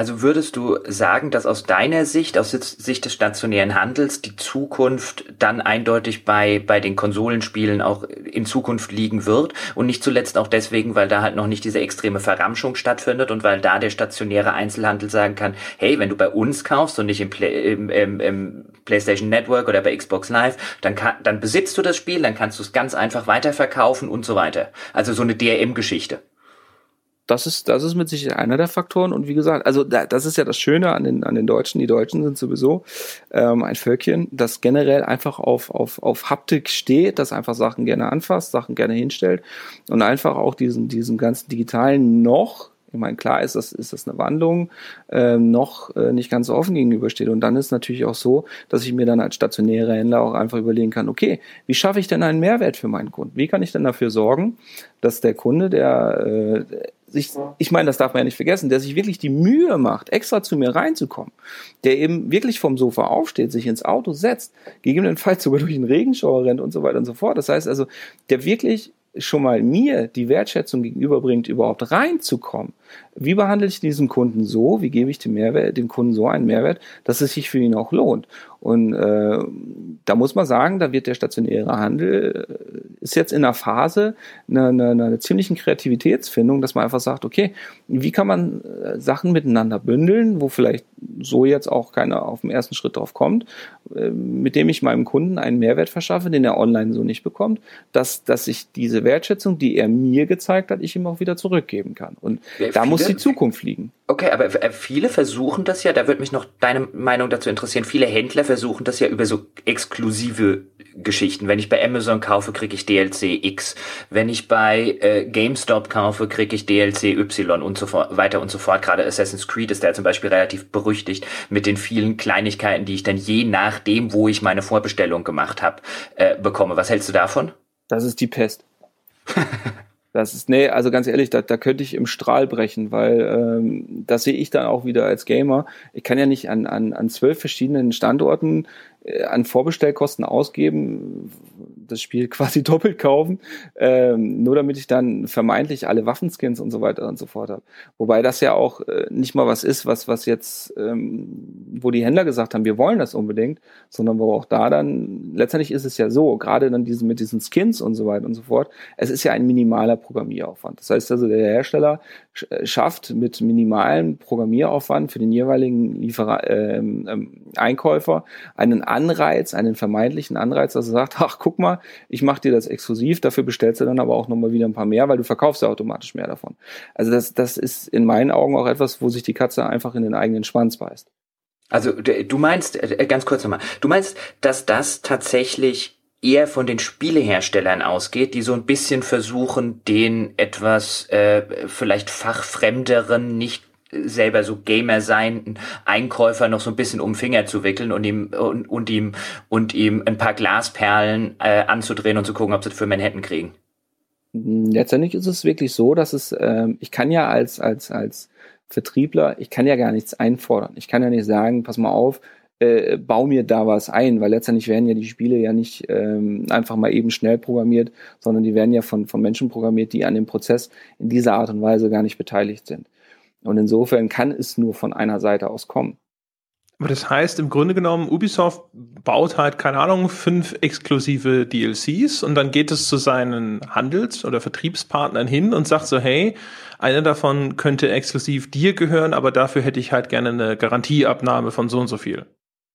Sagen wir einfach so, eine Garantieabnahme gibt es nicht, sondern man einigt sich ja. Aber Fakt ist halt einfach auch, wenn ich für mich sage, der, der Titel hat ein gewisses Potenzial und ich schätze den ein und je größer das Poten ich das Potenzial sehe, desto mehr kaufe ich ein. Das ist ganz einfach. Okay, aber dann ist es halt so das Argument zu sagen, okay, den verkaufe ich halt auch entsprechend mehr, weil ich das Ding habe. Jetzt kann ich mich zum Beispiel, jetzt könnte man natürlich sagen, ich kann mich nicht entsinnen, dass es schon mal irgendwo bei Expert so einen exklusiven DLC dazugegeben hat. Habt ihr das Stimmt. abgelehnt oder ist das was, was man einfach euch nicht angeboten hat, weil andere äh, Partner da attraktiver sind?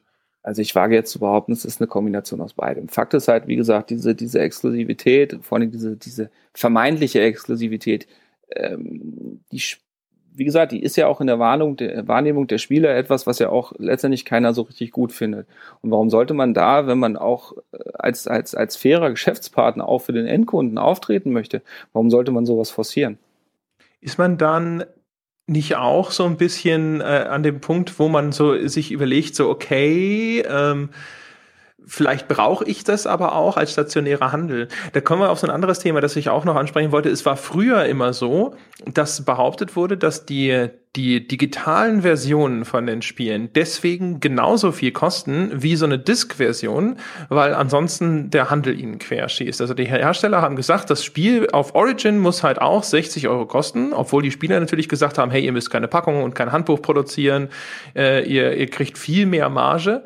Wieso ist das nicht günstiger, auch für mich? Und dann war so das Argument immer, dass der stationäre Handel dann eben seine Ordermengen reduziert oder äh, dann halt quasi die Unterstützung verweigert, wenn man das in den Digitalstores nicht mit zum gleichen Preis anbietet. Stimmt das so? Ähm, Im Grunde genommen kann man jetzt einfach mal eine Gegenthese aufstellen und sagen, naja, wenn ich jetzt online das Spiel für auch 70 Euro verkaufen kann und dann auf einmal locker 50 Prozent der Marge bei mir ähm, hängen bleiben, tut mir das dann weh, wenn ich da fünf Spiele weniger von verkaufe? Digital? Das nicht, aber ganz viele von den, äh, also jetzt bleiben wir mal bei Electronic Arts, die wollten ja ihre Plattform, also Origin, auch sicherlich erstmal mit neuen Nutzern unterfüttern, wo man ja normalerweise, gerade wenn man jetzt durch die Marge mehr Spielraum hat, man annehmen würde, dass dann dort auch vielleicht einfach der Hebel über solche Sonderangebote oder einen grundsätzlich günstigeren Verkaufspreis wäre, um halt zu sagen, hey, komm dahin, melde dich an, werde Kunde bei Origin und dann kann man später immer noch wieder so ein bisschen den Preis nach oben schrauben. Das ist zum zumindest am Anfang wenig passiert. Und man hatte immer den Eindruck, dass das vielleicht tatsächlich aus Rücksicht geschieht, weil dann die anderen Kanäle, die noch einen viel, zumindest damals und wahrscheinlich auch aktuell noch einen viel größeren Teil des Umsatzes ausmachen, äh, sag ich mal, erstmal behutsam angefasst werden müssen. Naja, sagen wir einfach so, wenn, wenn ich selber ein Hersteller wäre, dann würde ich doch nichts tun, um meine, meine Partner, meine langjährigen Partner zu vergrätzen. Es sei denn, ich habe wirklich eine richtig geile Alternative und diese richtig geile Alternative gibt's ja heute so in diesem Umfang noch nicht. Insofern ist es, wäre es ja unwirtschaftlich, so zu denken. Was, was, was würdest du denn schätzen, wenn wir jetzt zum Beispiel mal EA nehmen und wir nehmen jetzt mal so ein FIFA als einfach den, den Titel.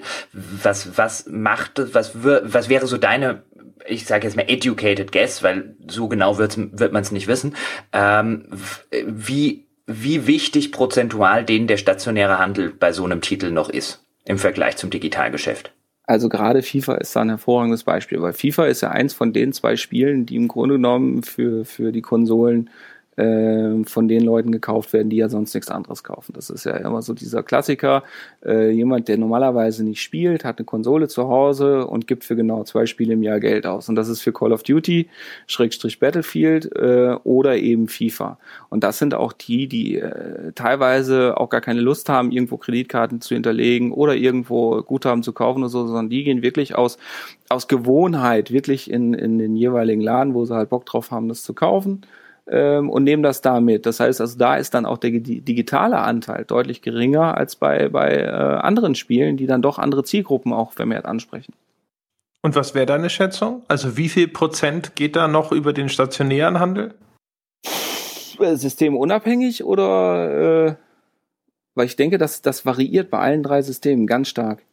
Dann schließen wir es doch einfach nach System auf.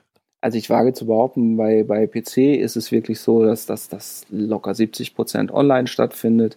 Ähm, bei der Xbox One wird es mit Sicherheit ein bisschen mehr sein als bei der PS4, aber ich denke mal, da bewegen wir uns Stand heute in Deutschland noch bei unter einem Drittel online.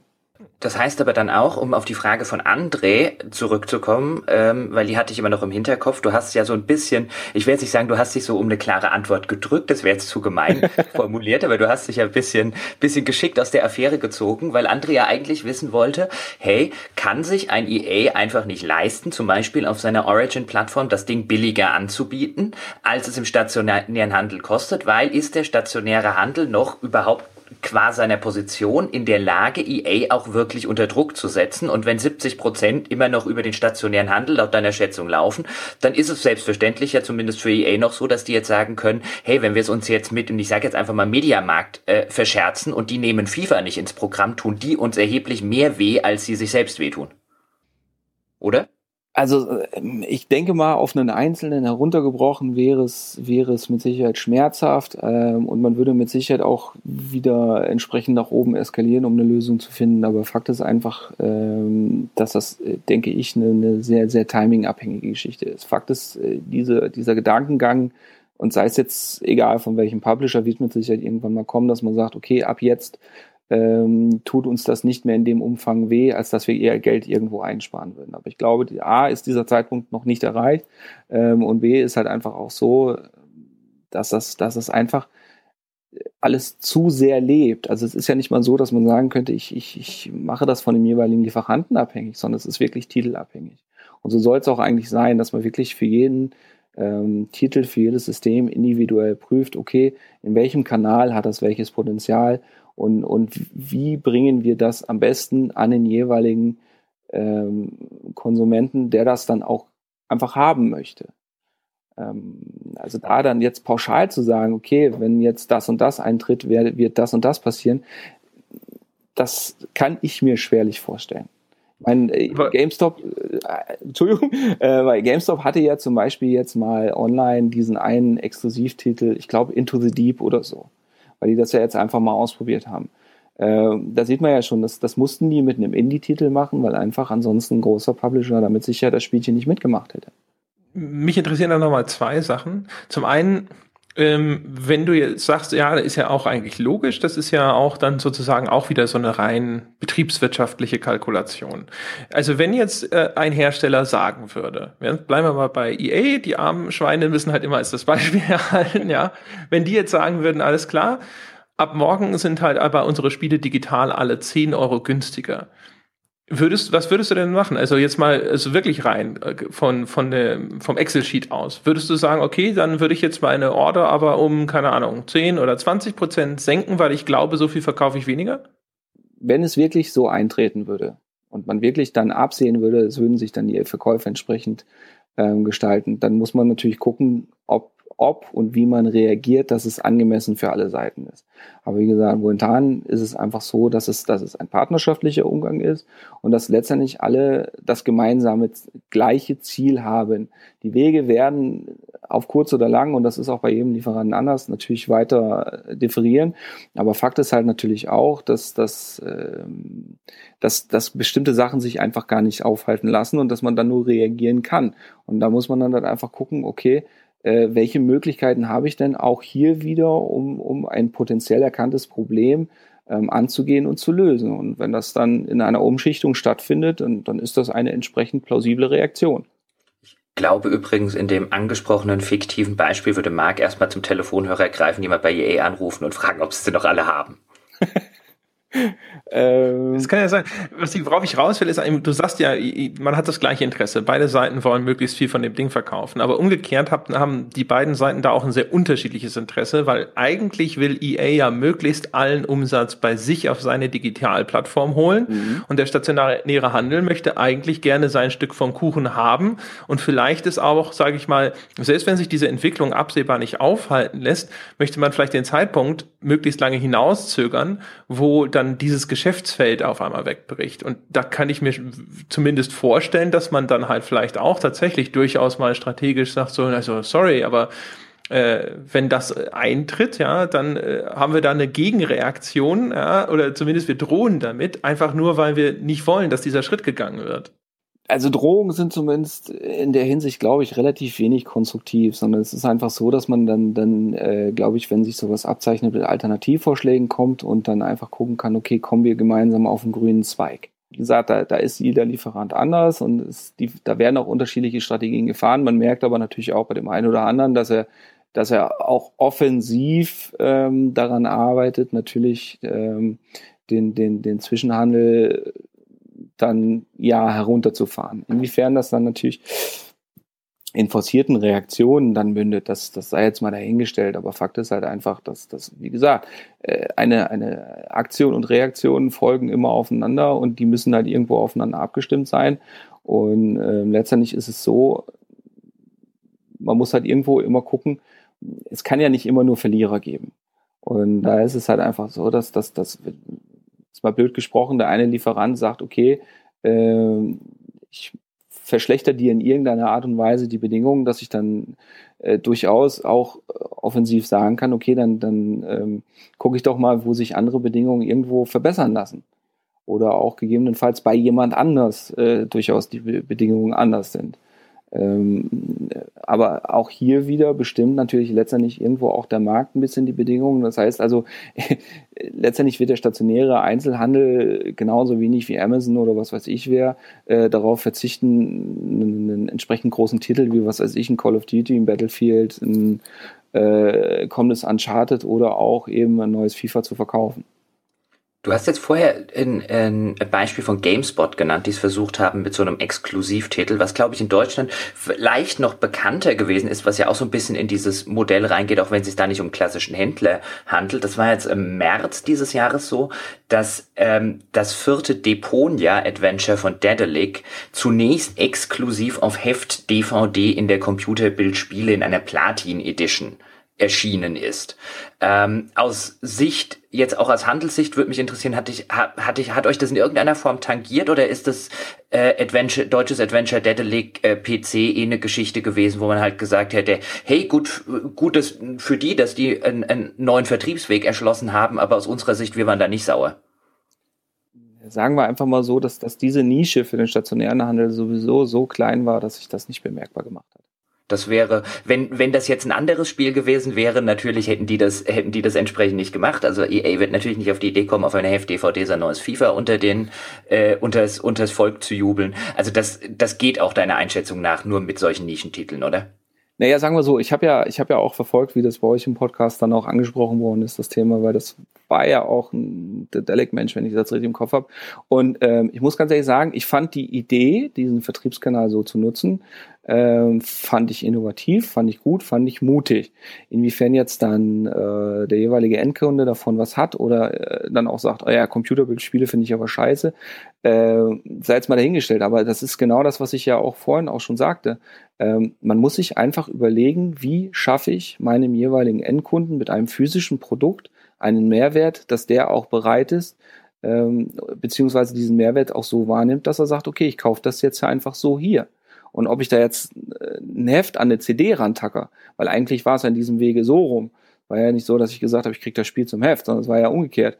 Ähm, oder ob ich, was weiß ich, sage, äh, du kaufst diesen Film und kriegst von mir aus ein, ein Hot Wheels Auto umsonst mit dazu. Genau diese Art und Weise sind, sind, sind Lösungssuchen, bei, von denen ich jetzt annehme, dass sie mehr und mehr auch stattfinden werden.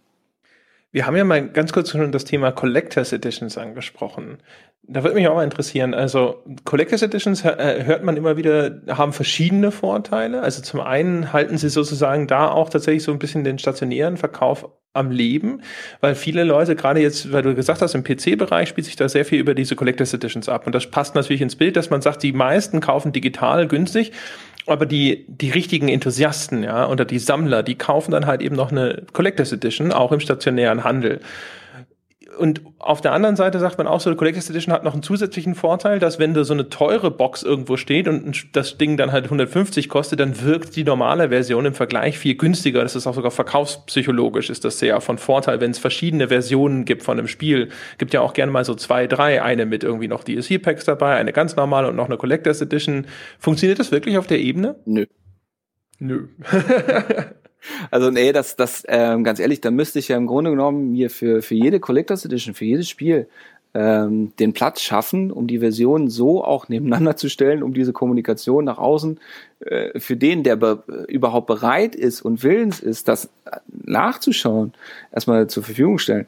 Ähm, erstens mal ginge das platztechnisch gar nicht und zweitens mal ist es wirklich so, wie gering ist der Prozentsatz der Leute, die sich dann wirklich die Mühe machen, äh, das zu vergleichen. Weil Fakt ist doch auch einfach auch, entweder ich bin bereit, das Geld für eine Collectors Edition mit dem entsprechenden Inhalt auszugeben, weil ich auch weiß, was da drin ist, beziehungsweise weil das, was da drin ist, weil ich das so toll finde, dass ich sage, das möchte ich auch bei mir zu Hause stehen haben, oder ich äh, kaufe mir das Ding sowieso dann eben ohne.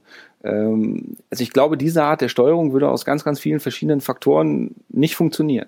Okay, äh, interessanterweise hat mir das natürlich auch jemand äh, erzählt, der Collectors Editions herstellt. Von daher kein Wunder vielleicht. Hm, naja gut, ich meine, ich muss ja auch irgendwo immer Argumente schaffen, um, um meine Position zu bestärken. Alles andere wäre komisch. Was Jochen ja auch schon angesprochen hat, ist das böse Wort mit A, nämlich Amazon. Also das Problem, das der stationäre Handel hat, ist ja jetzt nicht nur, dass äh, digital Sachen vertrieben werden, gerade bei Computerspielen, sondern dass halt so viel auch über Versandhandel läuft inzwischen. Gibt es ja auch den Begriff des Showroomings, dass die Leute quasi nur noch in den Laden marschieren, sich dort Dinge anschauen, dann aber online nachschauen und es dann über Amazon bestellen, weil es dann halt auch günstiger ist ist wahrscheinlich für Computerspiele ist genau das mit dem Showrooming wahrscheinlich nicht so ein großes Problem, nehme ich mal an, weil das wahrscheinlich eher was ist für Sachen, die man halt tatsächlich vor Ort sich anschauen möchte, wie, keine Ahnung, Kühlschrank oder sowas. Mhm. Naja, letztendlich ist ja so, ob ich mir jetzt die Verpackung auf einem Foto angucke oder ob ich sie in die Hand nehme und mir die Screenshots da dann drauf angucke, äh, ist Scope viel gesprungen. Das ist bei anderen ähm, Bereichen ist das durchaus wirklich leider so. Da darf man aber auch wieder den, den, den meisten Kunden auch zugute halten, dass viele immer noch zu, äh, den Anstand haben, ähm, zu sagen, äh, ja, ich habe darüber nachgedacht, aber ganz ehrlich, ähm, ich bin jetzt sowieso schon hier, dann kann ich es jetzt auch direkt mitnehmen, weil A geht es ja auch darum, irgendwo ähm, Arbeitsplätze zu erhalten, Arbeitsbedingungen zu erhalten und letztendlich auch die, die, die lokale Infrastruktur auch zu erhalten. Also diesen, diesen Blickwinkel haben schon inzwischen sehr viele mündige Konsumenten, dass sie auch sagen, okay, ich bin jetzt bewusst vor Ort in einem Einzelhandel hier, weil ich den dann auch äh, supporten will. Aber auch da wieder natürlich Wertschätzung. Ich meine ganz ehrlich, wenn ich mit meinen Kunden scheiße umgehe, dann muss ich mich nicht wundern, wenn sie nicht mehr bei mir kaufen. Ganz kurz vielleicht nochmal zu dem, zu dem Showrooming. Ähm, ich verstehe natürlich, was äh, André damit meint, wenn man das relativ häufig hört. Ich halte das aber, insbesondere wenn wir zum Beispiel über Amazon und Co. reden, auch für ein, für ein durchaus überschätztes äh, Phänomen. Weil wenn man sich mal vergegenwärtigt, womit Amazon groß geworden ist, dann reden wir erst im ersten Schritt mal über Bücher. Und gerade auf dem deutschen Markt war es jetzt ja nun so, weil wir eine Buchpreisbindung haben. Es hat sich ja für keinen Kunden gelohnt, im Buchhandel zu stehen, das Buch durchzublättern, dann zu sagen, jetzt gehe ich heim und bestelle es mehr bei Amazon, weil er hat ja keinen müden Cent gespart, auch wenn es versandkostenfrei war, weil das Buch überall gleich viel kostet. Also dort finde ich, an, an, an dieser historischen Entwicklung von Amazon sieht man schon, ähm, insbesondere weil die eben aus einem, aus einem preisgebundenen Markt in Deutschland jetzt herkommen. In den USA sieht es sicherlich anders aus, aber in Deutschland aus einem preisgebundenen Markt groß geworden sind, auch hierzulande erst im ersten Schritt über Bücher, finde ich, sieht man sehr schön, dass es dort eher über diese Bequemlichkeitsschiene läuft. Also wenn ich jetzt den neuen Roman von XY will, der jetzt übermorgen erscheint, dann muss ich nicht mehr in die, in, in den, in den Ort oder am Ende in die nächste größere Stadt, weil es im Ort gar keinen Buchladen mehr gibt, laufen, sondern ich habe den dann halt im Briefkasten. Das ist halt wesentlich bequemer. Genauso wie wenn ich jetzt sage, ich will das neue FIFA zum Beispiel, ähm, wo ich mir auch vorstellen kann, dass äh, nicht wenige Leute halt einfach sagen, warum soll ich dazu noch irgendwo hinfahren oder in irgendein Industriegebiet, wo meistens diese Märkte dann zum Beispiel sind. Ich kann es ja auch einfach bei Amazon bestellen, dann habe ich es am Release-Tag einfach bei mir im Briefkasten. Ich glaube, das ist der, der erheblich größere Teil, wenn wir über so preisgebundene Sachen reden, aber auch bei Spielen reden wir da ja drüber, weil das ist ja auch noch einer der wenigen Artikel in der heutigen Zeit, bei dem sich bis auf einzelne Aktionen in der Regel sämtliche Kanäle auch an diese ganzen UVPs so eine Runde halten, oder?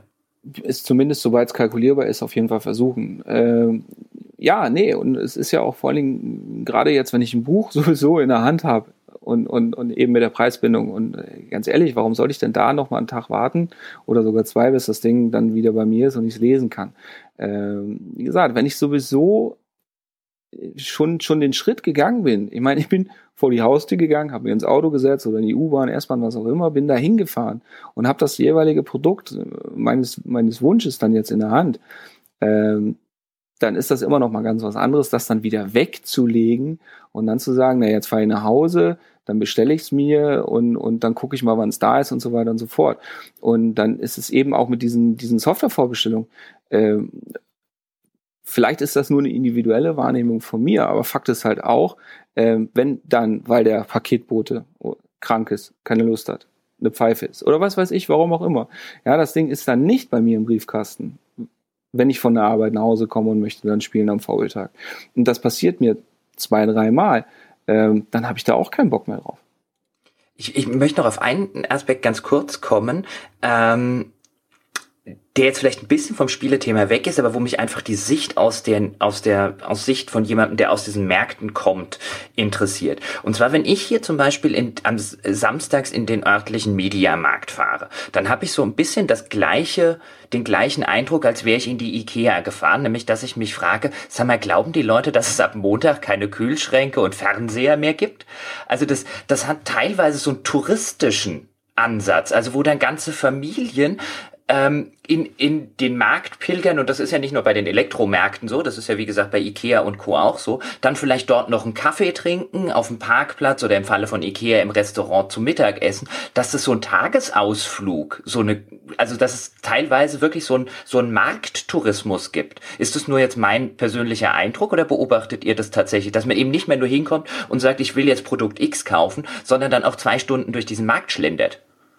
Genau das soll es sein genau das äh, ist das, was man, was man wirklich versucht, dass man guckt, okay, wie kann ich das Maximum vorantreiben, dass, dass, dass die Menschen sich bei mir so wohlfühlen, dass sie äh, A kommen, selbst wenn sie nicht unbedingt was kaufen möchten, beziehungsweise nicht mal unbedingt was aus meinem Portfolio brauchen und dass sie halt wirklich im Idealfall so lange verweilen, dass sie im schlimmsten Fall, also für sich im schlimmsten Fall etwas sehen, wovon sie gar nicht wussten, dass sie es brauchen. Also natürlich, der, der stationäre Einzelhandel muss dafür sorgen, dass, dass, dass der Konsument sich vor Ort wohlfühlt, dass er gerne da ist, dass er gerne verweilt, um einfach auch äh, ihn auch zu motivieren, einfach auch aufzustehen und einfach, wie gesagt, diese Anstrengung der Bewegung einfach auf sich zu nehmen. Aber ist das eine moderne Entwicklung oder ja. ist das nur mein Eindruck, einfach weil ich da früher nicht drauf geachtet habe? Nee, das ist, das ist wirklich eine Entwicklung. Da, äh, da darf man zum Beispiel, da ist ein ganz klassisches Beispiel, wenn du mal darauf achtest, ähm, Kaffeemaschinen, Kaffeevollautomaten und so weiter und so fort. Wenn ich vor zehn Jahren äh, zu meinem Jurafachhändler gegangen wäre und gesagt hätte, hier aus der Kaffeemaschine hätte ich jetzt gerne mal einen, äh, dann hätte der mich schief angeguckt und hätte mir äh, fröhlich, schief lächelnd noch einen, einen schönen Tag gewünscht. Und das ist heutzutage ist das selbstverständlich. Ich meine, heutzutage kommen dann Promotoren aktiv auf mich zu und fragen, ob ich dann nicht mal Bock hätte, so einen Kaffee zu, äh, zu äh, probieren, um mich davon noch mal zu überzeugen. Und da geht es auch gar nicht mal darum, dass man dann sagt, okay, dem biete ich jetzt den Kaffee an, weil der jetzt 1700 Euro für, eine, für, für so einen Vollautomaten ausgibt. Sondern einfach, weil ich dafür sorge, dass er mit diesem Kaffee in der Hand ähm, durch die Regale schlendert, äh, weil er ja letztendlich auch den Pappbecher irgendwann wieder loswerden muss und ähm, dabei einfach mehr wahrnimmt, als wenn er einfach reingerannt wäre, sich seinen Film rausgesucht hätte und wieder gegangen wäre. Was ja auch immer als Vorteil zitiert wird für den stationären Handel, ist ja Beratung. Umgekehrt, wenn man, glaube ich, Hardcore-Gamer fragt, hat jeder irgendwie eine Story parat, wo er im Mediamarkt stand und dem Verkäufer zugehört hat, was der erzählt hat über irgendein Spiel und ihm am liebsten über den Mund gefahren wäre. Wie ist das denn? Also äh, sucht man für solche Abteilungen dediziert Spieleexperten? Also ist der Berater in so einer Spieleabteilung besser als sein Ruf? äh, ich glaube, da kann ich jetzt ganz kurz mal sagen, wie ich in den Einzelhandel gekommen bin. Ähm, ich war, bevor ich in den Einzelhandel gegangen bin, war ich Zeitsoldat. Und ich war dann im Weihnachtsgeschäft, war ich bei einem Elektrofachhandel und da war eine total sympathische ältere Dame, die wollte damals einen was war das? War das ein, genau, ein Game Boy Advance für ihren Enkel kaufen. Und die ist von dem dortigen Fachberater äh, dermaßen verarscht worden, dass ich mich dann neben sie gestellt habe und ihn dann, ich hatte dann vom Dienst noch die Uniform an, böse angeguckt hat und ihm noch einen schönen Tag gewünscht habe. Und das hat mich persönlich einfach so genervt und da ich sowieso überlegt habe, okay, was machst du nach der Bundeswehr, bin ich dann in Einzelhandel gegangen, einfach weil ich mir gedacht habe, ich kann das besser machen. Ob das jetzt geklappt hat, sei mal dahingestellt, aber ähm, das war auf jeden Fall die Motivation. Und jetzt ist es halt einfach so, dass man natürlich, so wie in anderen jedem Beruf auch hat, man hat Menschen, die sind ambitioniert und man hat Menschen, die sind da, um einfach ihren Lebensunterhalt zu verdienen. Letztendlich ist es wirklich so, dass man, wenn man merkt, jemand hat eine, eine, eine gewisse Grundkompetenz, eine gewisse Grundbegeisterung einfach für ein Thema, dann versucht man natürlich auch ihn dort einzusetzen, weil er natürlich auch das Ganze viel authentischer rüberbringt. Fakt ist aber auch, dass ich natürlich, ich kann nicht alles wissen. Ähm, ich kann nicht jede Maus kennen, ich kann nicht jedes Keyboard kennen, weil ich einfach nicht alles individuell ausprobieren kann. Aber ja, wenn ich merke, äh, ich habe da jemanden, der, der Begeisterung mitbringt, ähm, dann werde ich den mit Sicherheit keine, keine Waschmaschinen verkaufen lassen, sondern werde ich sagen, okay, du fühlst dich da wohl, du bist da authentisch, ähm, und im Zweifelsfall hast du auch kein Problem damit, dann auch mal, wenn du jemanden hast, der sich noch mal ein bisschen besser auskennt als du, das anzuerkennen und gegebenenfalls auch mal zu sagen, okay, dann erklär du mir das doch, dann lerne ich von dir und kannst dem nächsten wieder besser präsentieren. Ich habe übrigens just, da ging es gar nicht um Spiele, aber ich war just, äh, um mir einen Einbaurahmen für eine interne SSD-Festplatte zu kaufen, in einem anderen lokalen äh, Markt, also keinem roten und keinem blauen, um es so rum zu sagen, auch keinem Expert, ähm, und habe dort mitgekriegt, wie ein etwas überforderter älterer Herr äh, vom Verkäufer gerade, der einfach nur einen Drucker gesucht hat, vom Verkäufer irgendein so 150 Euro Gerät aufgeschwatzt bekam und stand auch so kurz davor zu sagen, sagst du da jetzt mal was? Hier, guter Mann, da taugt äh, für ihre für das, was sie brauchen, taugt auch dieses Gerät da vorne für 30 nun wirklich, aber so ist es wahrscheinlich, äh, je nachdem, ob man was Gutes, ob man einen guten Mitarbeiter erwischt oder nicht ich wollte gerade sagen, das hängt ganz, ganz stark vom Individuum ab, das bei mir im Laden rumrennt. Aber Fakt ist auch, ähm, zum Beratungsgespräch gehört immer, ne, also neben der obligatorischen Begrüßung, gehört immer eine Bedarfsermittlung. Das heißt, ich nehme mir wirklich die Zeit, mich mit meinem Gegenüber auseinanderzusetzen und, und zu erkennen, was sind seine Bedürfnisse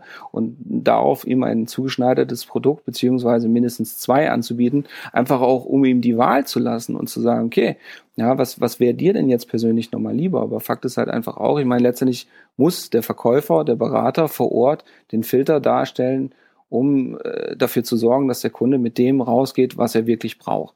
Weil äh, natürlich könnte ich jetzt sagen, ich, ich verkaufe ihm jetzt was, was, was total überteuert ist, wo er dann im schlimmsten Fall in seinem Bekanntenkreis noch sich, sich, sich noch blamiert, äh, dann noch im schlimmsten Fall noch gefragt wird, wer hätte den Scheiß aufgeschwätzt? Und dann sehe ich ja nicht nur den, diesen Kunden nicht wieder, sondern dann habe ich ja auch ein ganz, ganz entscheidendes äh, Problem, was ja auch meinen eigenen Ruf angeht, weil letztendlich äh, kann ich diese Art von Negativwerbung, da kann ich machen, was ich will, da kann ich auch preisaggressiv sein, aber das kriege ich nie wieder raus. Und letztendlich ist das äh, Word to Mouth ist einfach viel, viel wertvoller als jede Internet.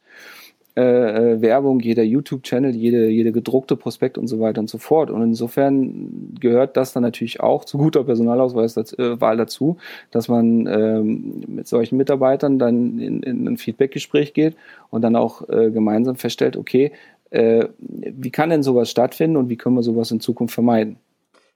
Was mich auch noch interessieren würde, weil du gerade das, das Wort Prospekt gesagt hast. Es ist ja so, ich weiß nicht, wie viele äh, Hörer das dann tatsächlich wissen und wie viele das auch nur ansatzweise tangiert. Das wäre eh die Frage. Aber Computec macht ja zum Beispiel die, Pros die Spiele-Prospekte für Saturn. Also die Redakteure aus äh, PC Games, äh, Play 4 und wie sie nicht alle heißen, ähm, machen mehrmals im Jahr einen Katalog für Saturn, der dort dann kostenlos ausliegt.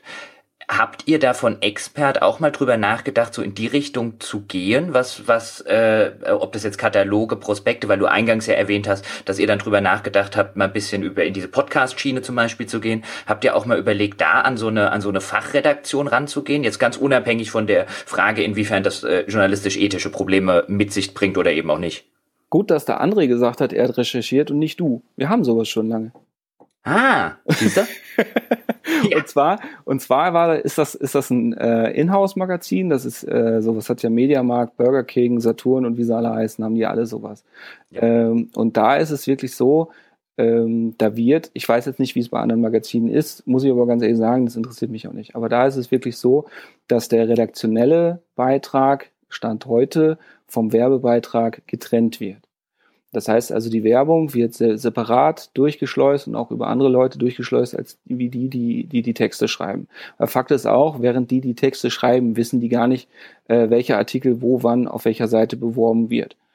Ähm, das ist Stand heute so, inwiefern das, ob, ob und wie das in Zukunft wer, wer, wer befüllt das für Expert? Äh, also die Bewerbung befüllt, befüllt der jeweilige Einkäufer, der dann wirklich sagt, pass mal auf, bring mal auf die und die Seite die und die Werbung, weil das Ding muss ja auch finanziert werden, das ist ja ganz klar. Ähm, die redaktionellen Beiträge werden von der Redaktion selber ausgesucht. Es kann natürlich sein, dass ich sage. Bei welche Redaktion meine ich? Die Redaktion von dem jeweiligen Magazin. Und das sind ähm, Angestellte dieses Magazins. Und das ist ein eigener Verlag. Äh, das heißt, nur damit ich es richtig verstehe, weil ich kenne es tatsächlich, kann dann einfach daran liegen, dass hier in der, in der Gegend einfach kein Expertenmarkt ist, den ich, den ich frequentiere. Das mhm. heißt, da liegt dann ein, ein Magazin von Expert aus mhm. in dem Markt und das wird von einer Redaktion befüllt. Richtig? Genau, genau. genau. Ist, ähm, und welche Redaktion das ist, weißt du nicht aus dem Kopf? Also kann ich nachher googeln oder? Das ist, das ist die Redaktion, der, der im Grunde genommen dieses Magazin gehört. Ah, okay. Aber äh, oh, ich weiß jetzt ja, gerade ehrlich okay. nicht, wie der, wie der Media-Verlag okay. irgendwas. Weil, weil du weil du es vorher gesagt hast, also wir müssen das auch nicht vertiefen, aber ich finde, selbst wenn man da natürlich äh, Werbung und redaktionelle Inhalte trennt, ist es natürlich auf einer Produktjournalismus-Ebene zumindest diskutabel. Ähm, diese Sorte Hefte, weil die ja reinen Verkaufszweck dienen. Absolut, absolut. Das heißt, auch es, da es wird ja kein kritisches Wort über irgendein Spiel in irgendeiner Form drinstehen, weil das natürlich im Sinne von einem, das ist das Magazin eines äh, eines, eines, einer Handelskette oder eines stationären Handels, die natürlich Interesse daran hat, dass jedes Produkt, das da drin steht, auch verkauft wird. Stimmt, aber da geht es ja auch einfach darum, dass ich ja auch hier wieder den mündigen Kunden habe, der natürlich auch äh, letztendlich weiß, dieses Magazin, im Gegensatz, ich gehe geh ja nicht irgendwo hin und kaufe mir eine, eine, Maniac oder eine GameStar oder was weiß ich, die ja zwischen 5 und, und, und 10 Euro kostet. Sondern ich habe ja hier ein Blättchen und, und letztendlich ist es ja nicht mehr als das. Es ist ein Blättchen, äh, das, wo bunte Bilder drin sind, wo Wörter drin sind, wo letztendlich ja auch vielleicht mal der eine oder andere sagt, okay, die Bilder sprechen mich an, dazu lese ich mir den Artikel auf dem Klo durch äh, und dann ist gut. Aber äh, also jemand, der oder andersrum, ich kann mir nicht vorstellen, dass jemand so naiv ist, zu sagen, okay, dieses Magazin, was ich in diesem Laden geschenkt bekomme, wo der Name des Ladens draufsteht, dass das, was da drin steht, ähm, jetzt einen journalistischen Anspruch in, in, Nein, das, im Sinne das, einer Rezeption erfüllt. Das um Gottes Willen nicht, aber deswegen war ja meine Eingangsfrage, ob ihr auch mal auf die Idee gekommen, so wie das Saturn macht, weil Saturn wirbt ja dann aus seinem Prospekt auch damit, das sei erstellt worden von den Experten der PC Games, Play 4 und so weiter und so fort. Das steht ja auch, also die Logos sind nach meinem Wissen, ich habe vorher auch nochmal auf der Homepage von denen geguckt, damit ich nichts Falsches sage, aber zumindest auch auf dem Bild, was dort hinterlegt ist, ähm, sind dann auch die Logos der Zeitschriften drauf. Und ähm, wie gesagt, da müssen wir jetzt nicht näher in die journalistisch-ethische Diskussion dazu einsteigen. Mich hatte nur mal interessiert, ob ihr halt auch versucht habt, statt das über solche internen Sachen oder über eigene Verlage, die dafür existieren, so aller Ki wie Kino News bei McDonalds und so weiter das auch macht, auch oft mal drüber nachgedacht habt, gehen wir an ein etabliertes Medium und werben dann auch sozusagen ein bisschen damit, das ist von den unabhängigen Experten. Ähm, ja, mit den Rocket Beans hat man das gemacht. Mit den Rocket, okay. Mit den Rocket Beans ist es wirklich so, dass man, ähm, ich meine, letztendlich ist ja so, Rocket Beans, äh, die sind auch sehr auf Authentizität bedacht und das ist auch gut so, weil ich meine, damit steht und fällt auch deren ganzes Format. Letztendlich hat man sich dann darauf geeinigt, was man zum Beispiel machen könnte, ist, dass, dass ähm, die Rocket Beans von sich aus, aus einer Auswahl, was weiß ich, von 100 Produkten, eins vorschlagen, wo sie wirklich und auch ehrlich, und das ist ja der Unterschied, ehrlich zu sagen, ey, das Ding finde ich geil, ähm, da sage ich auch, damit lasse ich mich in der Hand mit fotografieren ähm, und auch mal abbilden, weil ich wirklich sage, okay, dazu stehe ich auch mit meinem Ruf und meinem Gesicht und dass man das dann auch mal in dem Prospekt als solches, als Foto und als Empfehlung verwendet. Aber da geht's dann ja auch weniger dann um, um die Preisdarstellung, sondern einfach so äh, wirklich, dass die Jungs von sich aus sagen, okay, ähm, in, in dieser Art und Weise kann ich verantworten, dass das dargestellt wird. Jetzt bin ich natürlich noch umso neugieriger, André, du auch, äh, was du mit uns vorgehabt hattest. äh, der Schweine-Deal uns du uns da, oh nein, Quatsch. Ich meine, nein, nein, der Original, der Originalgedanke war wirklich so, wir haben ja als äh, hier, die Rocket Beans, als die über ihren YouTube-Channel, die, die ähm, in der äh, Insert, nee, nicht Insert Moin, in der Moin Moin Show gesagt haben, dass sie ab sofort mit, mit Expert zusammenarbeiten, ähm, gab es natürlich die lustigsten Foreneinträge. Und da war unter anderem ein Eintrag und der hat natürlich bei uns in der Zentrale äh, auf der einen Seite für Begeisterung gesorgt, aber auf der anderen Seite auch ein bisschen für schockierte Gesichter. Da stand nämlich drin, wie Expert ist kein Baumarkt.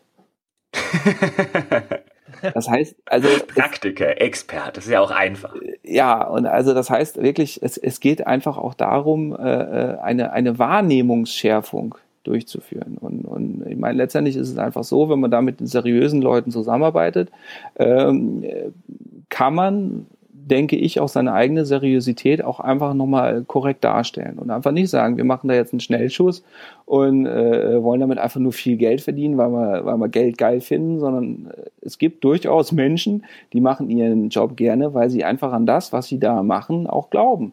Und, und ähm, das, das, man darf auch in der, in der sozialen Marktwirtschaft auch noch Sozial, äh, Idealismus leben.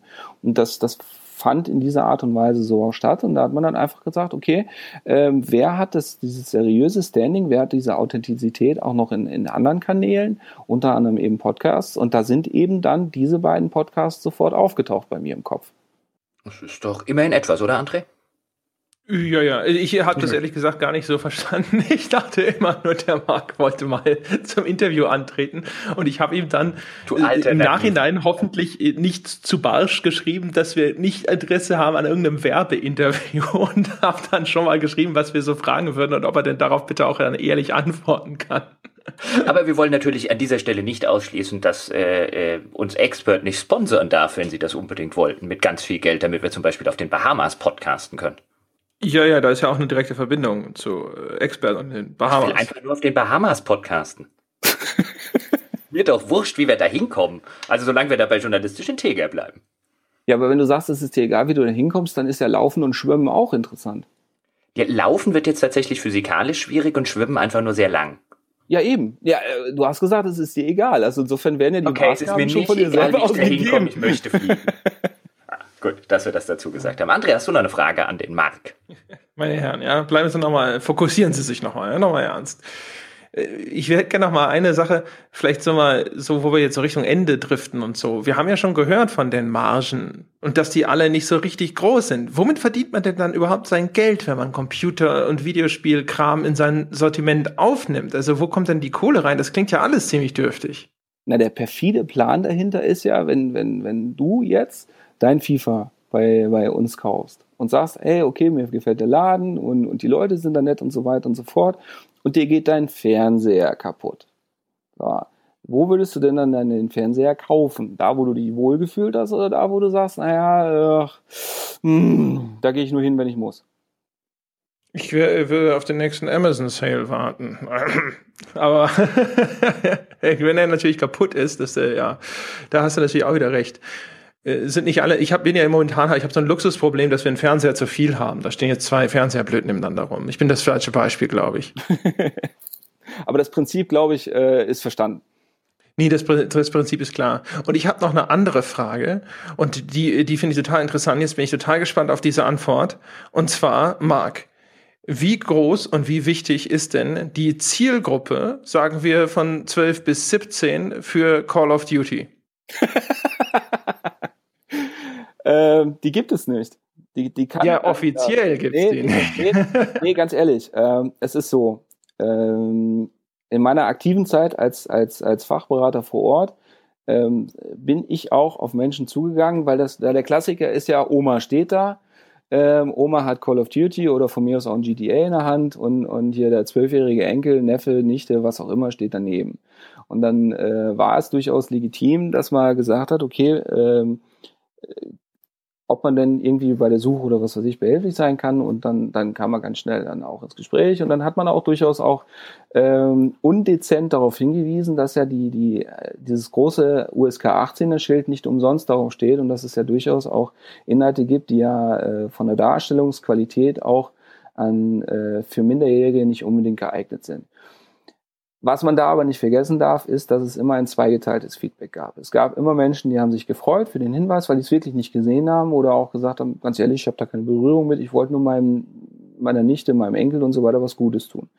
Man darf aber auch äh, nicht vergessen, dass es dann immer noch die andere Seite gibt und es gibt dann Menschen, ähm, die dann wirklich auch aggressiv ähm, betonen, dass sie ja durchaus wissen, was sie da tun und dass ihnen äh, die Meinung des jeweiligen Individuums, das vor ihnen steht, vollkommen am, am ähm, Hinterteil vorbeigeht und äh, die dann sogar angepisst sind aufgrund der vermeintlichen Bevormundung.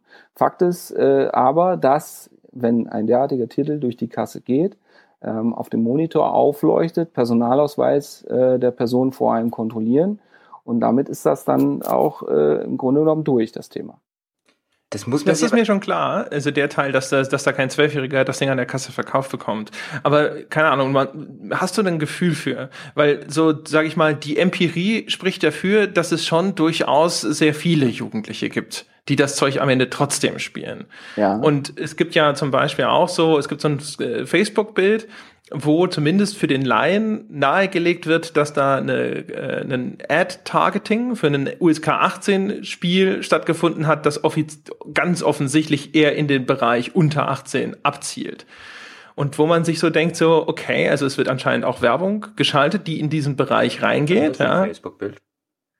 Das, äh, ich weiß nicht, wie, wie will das lieber nicht äh, ausbreiten, weil ich nicht sicher bin, wie gesichert die Information ist. Das ist mir, das will ich jetzt nicht einfach jemanden an den Pranger stellen, wenn ich mir nicht sicher bin, dass das alles so korrekt ist. Ich habe das Bild nicht selber gemacht, ich habe die Ad nicht selber gesehen, aber das, es gibt dieses Facebook-Bild von einem großen Hersteller, der ein Spiel ab 18 bewirbt und wo das Ad-Targeting, das erkennbar ist darüber, wenn du bei Facebook nachschaust, dann gibt es so eine Einblendung, sie sehen diese Werbung, weil man sie in diese oder jene Zielgruppe eingeordnet hat und das, was da an Angaben steht, liegt sehr deutlich nahe, dass das, das an eine Zielgruppe richtet, die unter 18 18 ist. Auf jeden Fall, man hat das Gefühl, dieser Markt existiert. Und jetzt würde ich vielleicht von einem Experten mal hören, was so seine Einschätzung ist. Wie groß ist der Anteil? ähm, dieser Anteil ist schlicht und greifend seriös gar nicht messbar, weil ähm, auch hier wieder, es geht einfach darum, dass man sagt, man macht auf seriöse Art und Weise Geschäfte, weil das die einzige Art und Weise ist, wie man wahrgenommen werden möchte.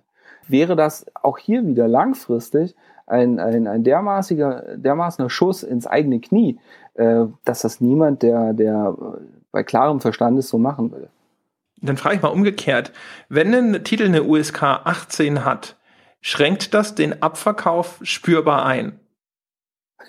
Nein, das ist umgekehrt. Ähm, merkt, wir merken das zum Beispiel bei, bei FSK 18 Filmen. Dadurch, dass du ja bei Amazon ähm, 5 Euro mehr zahlst für das Postident-Verfahren, werden genau diese Titel im stationären Einzelhandel mehr gekauft als online. Und das ist auch bei Filmen als auch bei Games so. Das heißt, für den stationären Handel ist eine USK 18 eigentlich auch sozusagen gar nicht mal so schlecht. Ist durchaus von Vorteil, ja. Jetzt, äh, ganz kurz mal zu diesem, zu diesem, wir müssen es nicht ausbreiten, aber war das Facebook-Posting, äh, war das deutsches Marketing oder amerikanisches?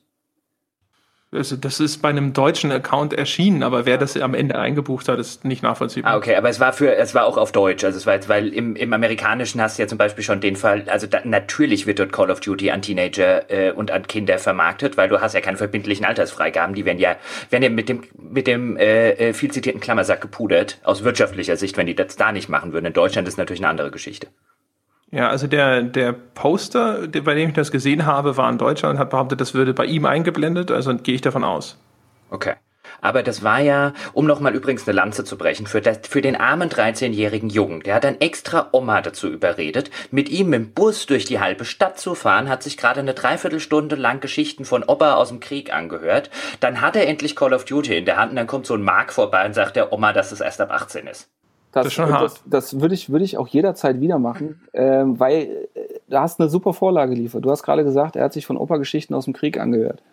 Ähm, wenn man jetzt mit Leuten redet, die ähm, in Auslandseinsätzen beteiligt waren und sowas in echt gesehen haben, die wissen einfach, dass es nicht erstrebenswert sowas ist, äh, virtuell als Unterhaltung zu erleben. Und ja, äh, vor allen Dingen auch dann nicht in einem Alter, wo man einfach froh sein kann, dass andere Menschen ihr Leben dafür riskieren, dass äh, Menschen in diesem Alter in der Realität nicht mit sowas konfrontiert werden. Ich bin da ja total, äh, bei der Sache bin ich ja auch total bei dir. Ich fand es jetzt so ganz, ganz witzig. Ich stelle mir dann, ich, ich kann mich so gut in die Geisteshaltung des armen 13-Jährigen reinversetzen, weil es zumindest bei mir früher so war. Ich bin immer mit meinem Vater, ich hatte ja sehr alte Eltern, ähm, die waren deswegen auch so mit Jugendschutz und so weiter nicht mehr ganz so hinterher, wie das jetzt vielleicht irgendwelche jungen, noch sehr idealistischen Eltern ähm, äh, in der Hinsicht sind.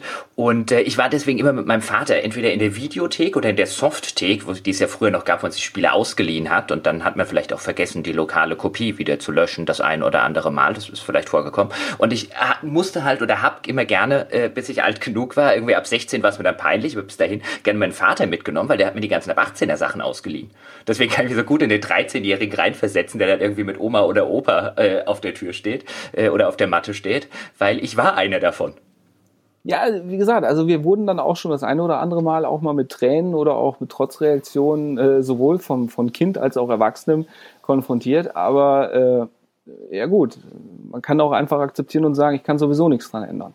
Wobei das, glaube ich, da war, das hat man, wenn ich mich nicht irre, tatsächlich wirklich gebraucht, nur bei, ähm, bei Filmen, weil da die FSK-Freigaben halt in der Videothek tatsächlich äh, relevant waren. Bis die USK dann mal eingeführt wurde, gab es ja in Spielen gar keine verbindliche Alterskennzeichnung, oder? Genau. Ja, und vor allem bis die USK verbindlich wurde, das war ja dann erst 2003 ja. mit dem Amoklauf. Und äh, bis dahin war das ja nur eine Empfehlung, genau wie es in den USA ist. Und äh, ja, wobei in den USA ist es, glaube ich, inzwischen auch schärfer geworden. Also zumindest die großen Handelsketten haben sich da, glaube ich, auch inzwischen verpflichtet, dass sie da auf die Altersfreigaben achten. Das war aber früher auf jeden Fall immer schön, wenn ich mit meinem Vater in die Videothek gegangen bin, in Jimmys Videothek in Griesheim und dann Jimmy immer so, oh Jochen, hab ich tolle neue Filme für dich, tolle neue Horrorfilme, musst du gucken, musst du gucken. Hat er mir den letzten Scheiß angedreht, aber Hauptsache er war ab 18. Das ist ja auch das wichtige, ja. das wichtigste Merkmal an der ganzen Sache. Ja, äh, fantastisch keine Ahnung. Wir, wir sind ja jetzt eh schon so ein bisschen am Ausschweifen, aber dann, äh, keine Ahnung, Marc, was ist denn deine Perspektive als äh, Soldat sozusagen zu den ganzen Militärspielen? Ähm, also das Schöne ist, dass man ja weiß, dass das ja äh, so ziemlich gar nichts davon auch nur in geringster Art und Weise einen Realismusanspruch hat. Ähm, was halt eher dann doch oft bei mir auch für ein saures Ausstoßen geht, ist eben dieser plakative Umgang mit Gewalt ähm, ja, es, es, es gibt USK 18 und ja, äh, wenn, wenn, wenn auf Menschen geschossen wird, fallen sie nun mal im schlimmsten Falle tot um. Ähm, was ich halt immer so krass finde, ist halt, wie gesagt, wenn man, wenn man, äh, wie in diversen Call of Duties eben auch geschehen, einfach Gewalt zum Selbstzweck einfach zelebriert, um ein, ein, ein, eine USP äh, zu haben, um dann zu sagen, okay, damit mache ich eben die Zwölfjährigen geil drauf. Ach so, eine, eine andere, also keine Ahnung, spielst du sowas selber? Was ist denn dann so die Wahrnehmung? Also im Grunde genommen ist es so, ja, wir spielen, wir spielen Overwatch, wir spielen auch äh, Black Ops 3. Ähm, es ist, bei, ganz ehrlich, es ist Spaß, es ist Entspannung, es ist ein Hobby. Ähm, ich glaube, wenn man da dann auch nicht mehr diese saubere Trennung ähm, durchführen kann, dann hat man ganz andere Probleme. Das heißt, da sitzt man nicht so da und knirscht ab und zu mit den Zähnen und denkt sich so, ah, das sollte kein Entertainment sein. Also gerade bei den Sachen, die dann vielleicht noch wirklich so ein bisschen stärker in diese realistische Ecke gehen, also keine Ahnung, Medal of Honor zum Beispiel, das mag nicht realistisch gewesen sein, hat sich ja aber dann doch versucht, in dieser realistischen Ecke zu positionieren, in den Reboots. Ja, wobei die ja dann auch was, was versucht haben, was ja dann auch wiederum in der, in der Wahrnehmung dann auch so war. Man hat ja versucht, auch auch äh, äh, die, die, die Aufgabe und auch die, die, den, dieses, äh, was die Soldaten dort auch geleistet haben, dann auch auf die, die eine oder andere Art und Weise zu honorieren. Und ich meine, diesen, diesen Versuch, unabhängig jetzt davon, wie, wie man zu dem Thema steht, kann man ja durchaus auch wahrnehmen. Das kann man machen, sicherlich. Ist halt sicherlich auch was, was natürlich so gerade so aus der hiesigen Perspektive, ich glaube, hier, hier sind die Leute sehr äh, stark dabei, dass sie mit den Augen rollen. Würde ich mich auch gar nicht ausnehmen. Also dieses, äh, alles, was so in die Richtung geht, dass es so diesen Heldenmythos des Soldaten irgendwo bestärkt, denke ich mir immer so, ah, weiß ich nicht. Weiß ich nicht, ob mir nee, das, das gefällt. Ja, nee, das, das brauchst auch nicht, weil äh, letztendlich ähm, geht es da ja um eine, eine Verfremdung eines, einer, einer Sache, die wir ja in einer perfekten Welt gar nicht bräuchten. Das auch. Ich denke mir halt da immer, da denke ich jetzt an die Diskussion, die Jochen neulich hatte in seinem äh, Format, äh, wo Spiele dann eher in Richtung Propaganda driften, mhm. wo ich mir immer so ein bisschen denke, wie stark spielt da halt auch die Verlockung mit rein, dass man sozusagen denkt, man könnte dort tatsächlich noch heutzutage Heldentaten vollbringen. Es gibt ja keinen Bereich des Lebens großartig, wo man tatsächlich jetzt irgendwo noch mit so einem Versprechen überhaupt geködert wird. Außer vielleicht beim Militär, dass man halt da sagt, da gibt's ja noch irgendwelche Orden, die man verliehen bekommen kann. Und da gibt es noch sowas wie Heldentum, wo Leute dann tatsächlich auch, gerade jetzt in dem US-Kontext, tatsächlich als Helden präsentiert werden. Ich, ich wollte gerade sagen, also ich glaube, da muss man dann auch schon, schon ein bisschen dann die Nationen voneinander trennen. A, ihren individuellen, auch geschichtlich geprägten Umgang mit, mit Militär und Soldatentum und so weiter. Und ähm, dann auch die entsprechende Wahrnehmung dort und wie das auch jeweilig einfach dort auch präsentiert wird. Äh, ich glaube nicht, dass, dass bei der deutschen Bundeswehr äh, gesagt wird, hey, spiel Call of Duty in echt und, und ähm, äh, werde dann zum Helden und so weiter. Also weil ja auch das, das Individuum als solches auch gar nicht im Vordergrund steht. Ich meine, auch die deutsche Bundeswehr ähm, kommuniziert immer, es ist, es ist Teamwork. Es ist immer nicht das Individuum, nicht der individuelle Held, sondern ähm, wenn nicht alle zusammenarbeiten und zwar an, an jegliche Art und Weise, ähm, dann funktioniert es einfach nicht. Das ist richtig. Auch so die ganzen Kommunikationskampagnen von denen ist ja auch eher so auf Kameradschaft und so, ne, mit der starken Truppe. Umgekehrt natürlich, wenn man so die Bundeswehr-Werbeclips sieht und so, ist die Bildsprache natürlich schon heroisch. Ja, das, da geht auch der ein oder andere Spot, wo ich mir dann auch an den Kopf fasse. Gerade dann auch wiederum aus marketingtechnischer Sicht, äh, aus dem Einzelhandel, wo man sich mal überlegen würde, also ganz ehrlich, äh, als Firma würde ich sowas nicht machen. Ich habe gerade im Skype was gehört. Ich muss gar nicht nachschauen. Das ist wahrscheinlich Jochen, der mir sagt, dass der Exkurs nicht zu lang werden darf. Also, ähm, meine Damen und Herren. Wir kommen du zu dem Ende. Nicht zu gut, Peschke. Ich fand das nur interessant gerade. Ja, ja? das habe ich jetzt mal mitgenommen. Aber ich glaube, wir sind auch bei über zwei Stunden und jetzt so ein ganz großes neues Themenfeld aufzumachen, dann machen wir lieber noch mal eine eigene Folge dazu, wenn es dich so sehr interessiert. Du wolltest es ja nicht ausdiskutieren. Ich wollte es nur, mitnehmen sozusagen. Ne? Es sprang mir ins Netz. auch nur warnen. ja. Super. Ja, Marc, vielen Dank. Vielen Dank. Das war erhellend. Es hat quasi allen Anforderungen genügt, die ich in der E-Mail vorher lang und breit ausgebreitet habe. Äh, ja, ich, ich sag noch mal, vielen Dank, dass du da warst. Hat äh, sehr viel Spaß gemacht. Ich danke euch. Ich gehe jetzt erstmal duschen, weil ich komplett durchgeschwitzt bin, weil, wie gesagt, war ja das erste Mal, aber ja, in Zukunft, ich bin ja nicht tot.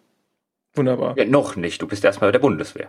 Ja, ich habe es aber auch nicht vor. Also Ach so, ja, okay. aber, also ich sag jetzt mal, die äh, Wahrscheinlichkeit ist halt einfach ein bisschen höher, als äh, äh wenn man jetzt, äh, keine Ahnung, Dachdecker wird. Wobei wahrscheinlich sind Dachdecker wahrscheinlich noch mehr gefährdet als Bundeswehrsoldaten. Ich wollte gerade sagen, also das ist, äh, ich meine, vom Dach fallen ist aber auch nicht so, so gesundheitsförderlich. Nee. Wobei das wäre tatsächlich mal interessant, am Ende äh, sich da eine Statistik anzugucken. Jetzt äh, warne ich vor dem äh, Abschweifen und dann mache ich selber, aber egal, ich darf das.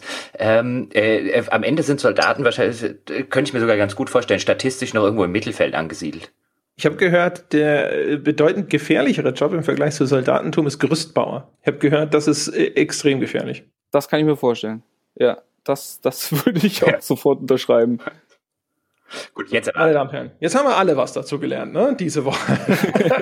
da geht keiner sozusagen dümmer nach Hause, als er hier angetreten ist. Das war es dann allerdings jetzt auch endgültig. Wir hören uns nächste Woche wieder. Bevor wir uns nächste Woche wieder hören, verweise ich aber natürlich darauf, dass es ja Möglichkeiten gibt, diesem Podcast Gutes zu tun. Zum Beispiel mit einer 5-Sterne-Wertung auf iTunes, die er ja auch verdient hat. Ja, deswegen kann man sie ja auch einfach mal abgeben. Wer noch mehr tun möchte, kann uns unterstützen auf Patreon. Dazu einfach auf unsere Webseite gehen, gamespodcast.de. Dort findet ihr den Link zu Patreon und dort könnt ihr uns unterstützen mit einem Abo ab einem Dollar aufwärts. Und schon ab 5 Dollar gibt es alle, alle unsere Bonus-Episoden und sogar ab 1 Dollar kriegt man exklusiven Content.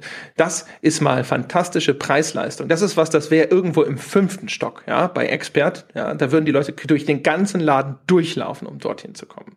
Und ansonsten wie immer der Hinweis, das weltbeste Spieleforum wartet unter forum.gamespodcast.de. Wer sich respektvoll und intellektuell anregend mit anderen Menschen über Spiele unterhalten will, der ist dort genau richtig. Und auf Facebook sind wir unter facebook.com slash auf ein Bier. Vielen Dank fürs Zuhören. Wie gesagt, nächste Woche geht es weiter. Bis dahin.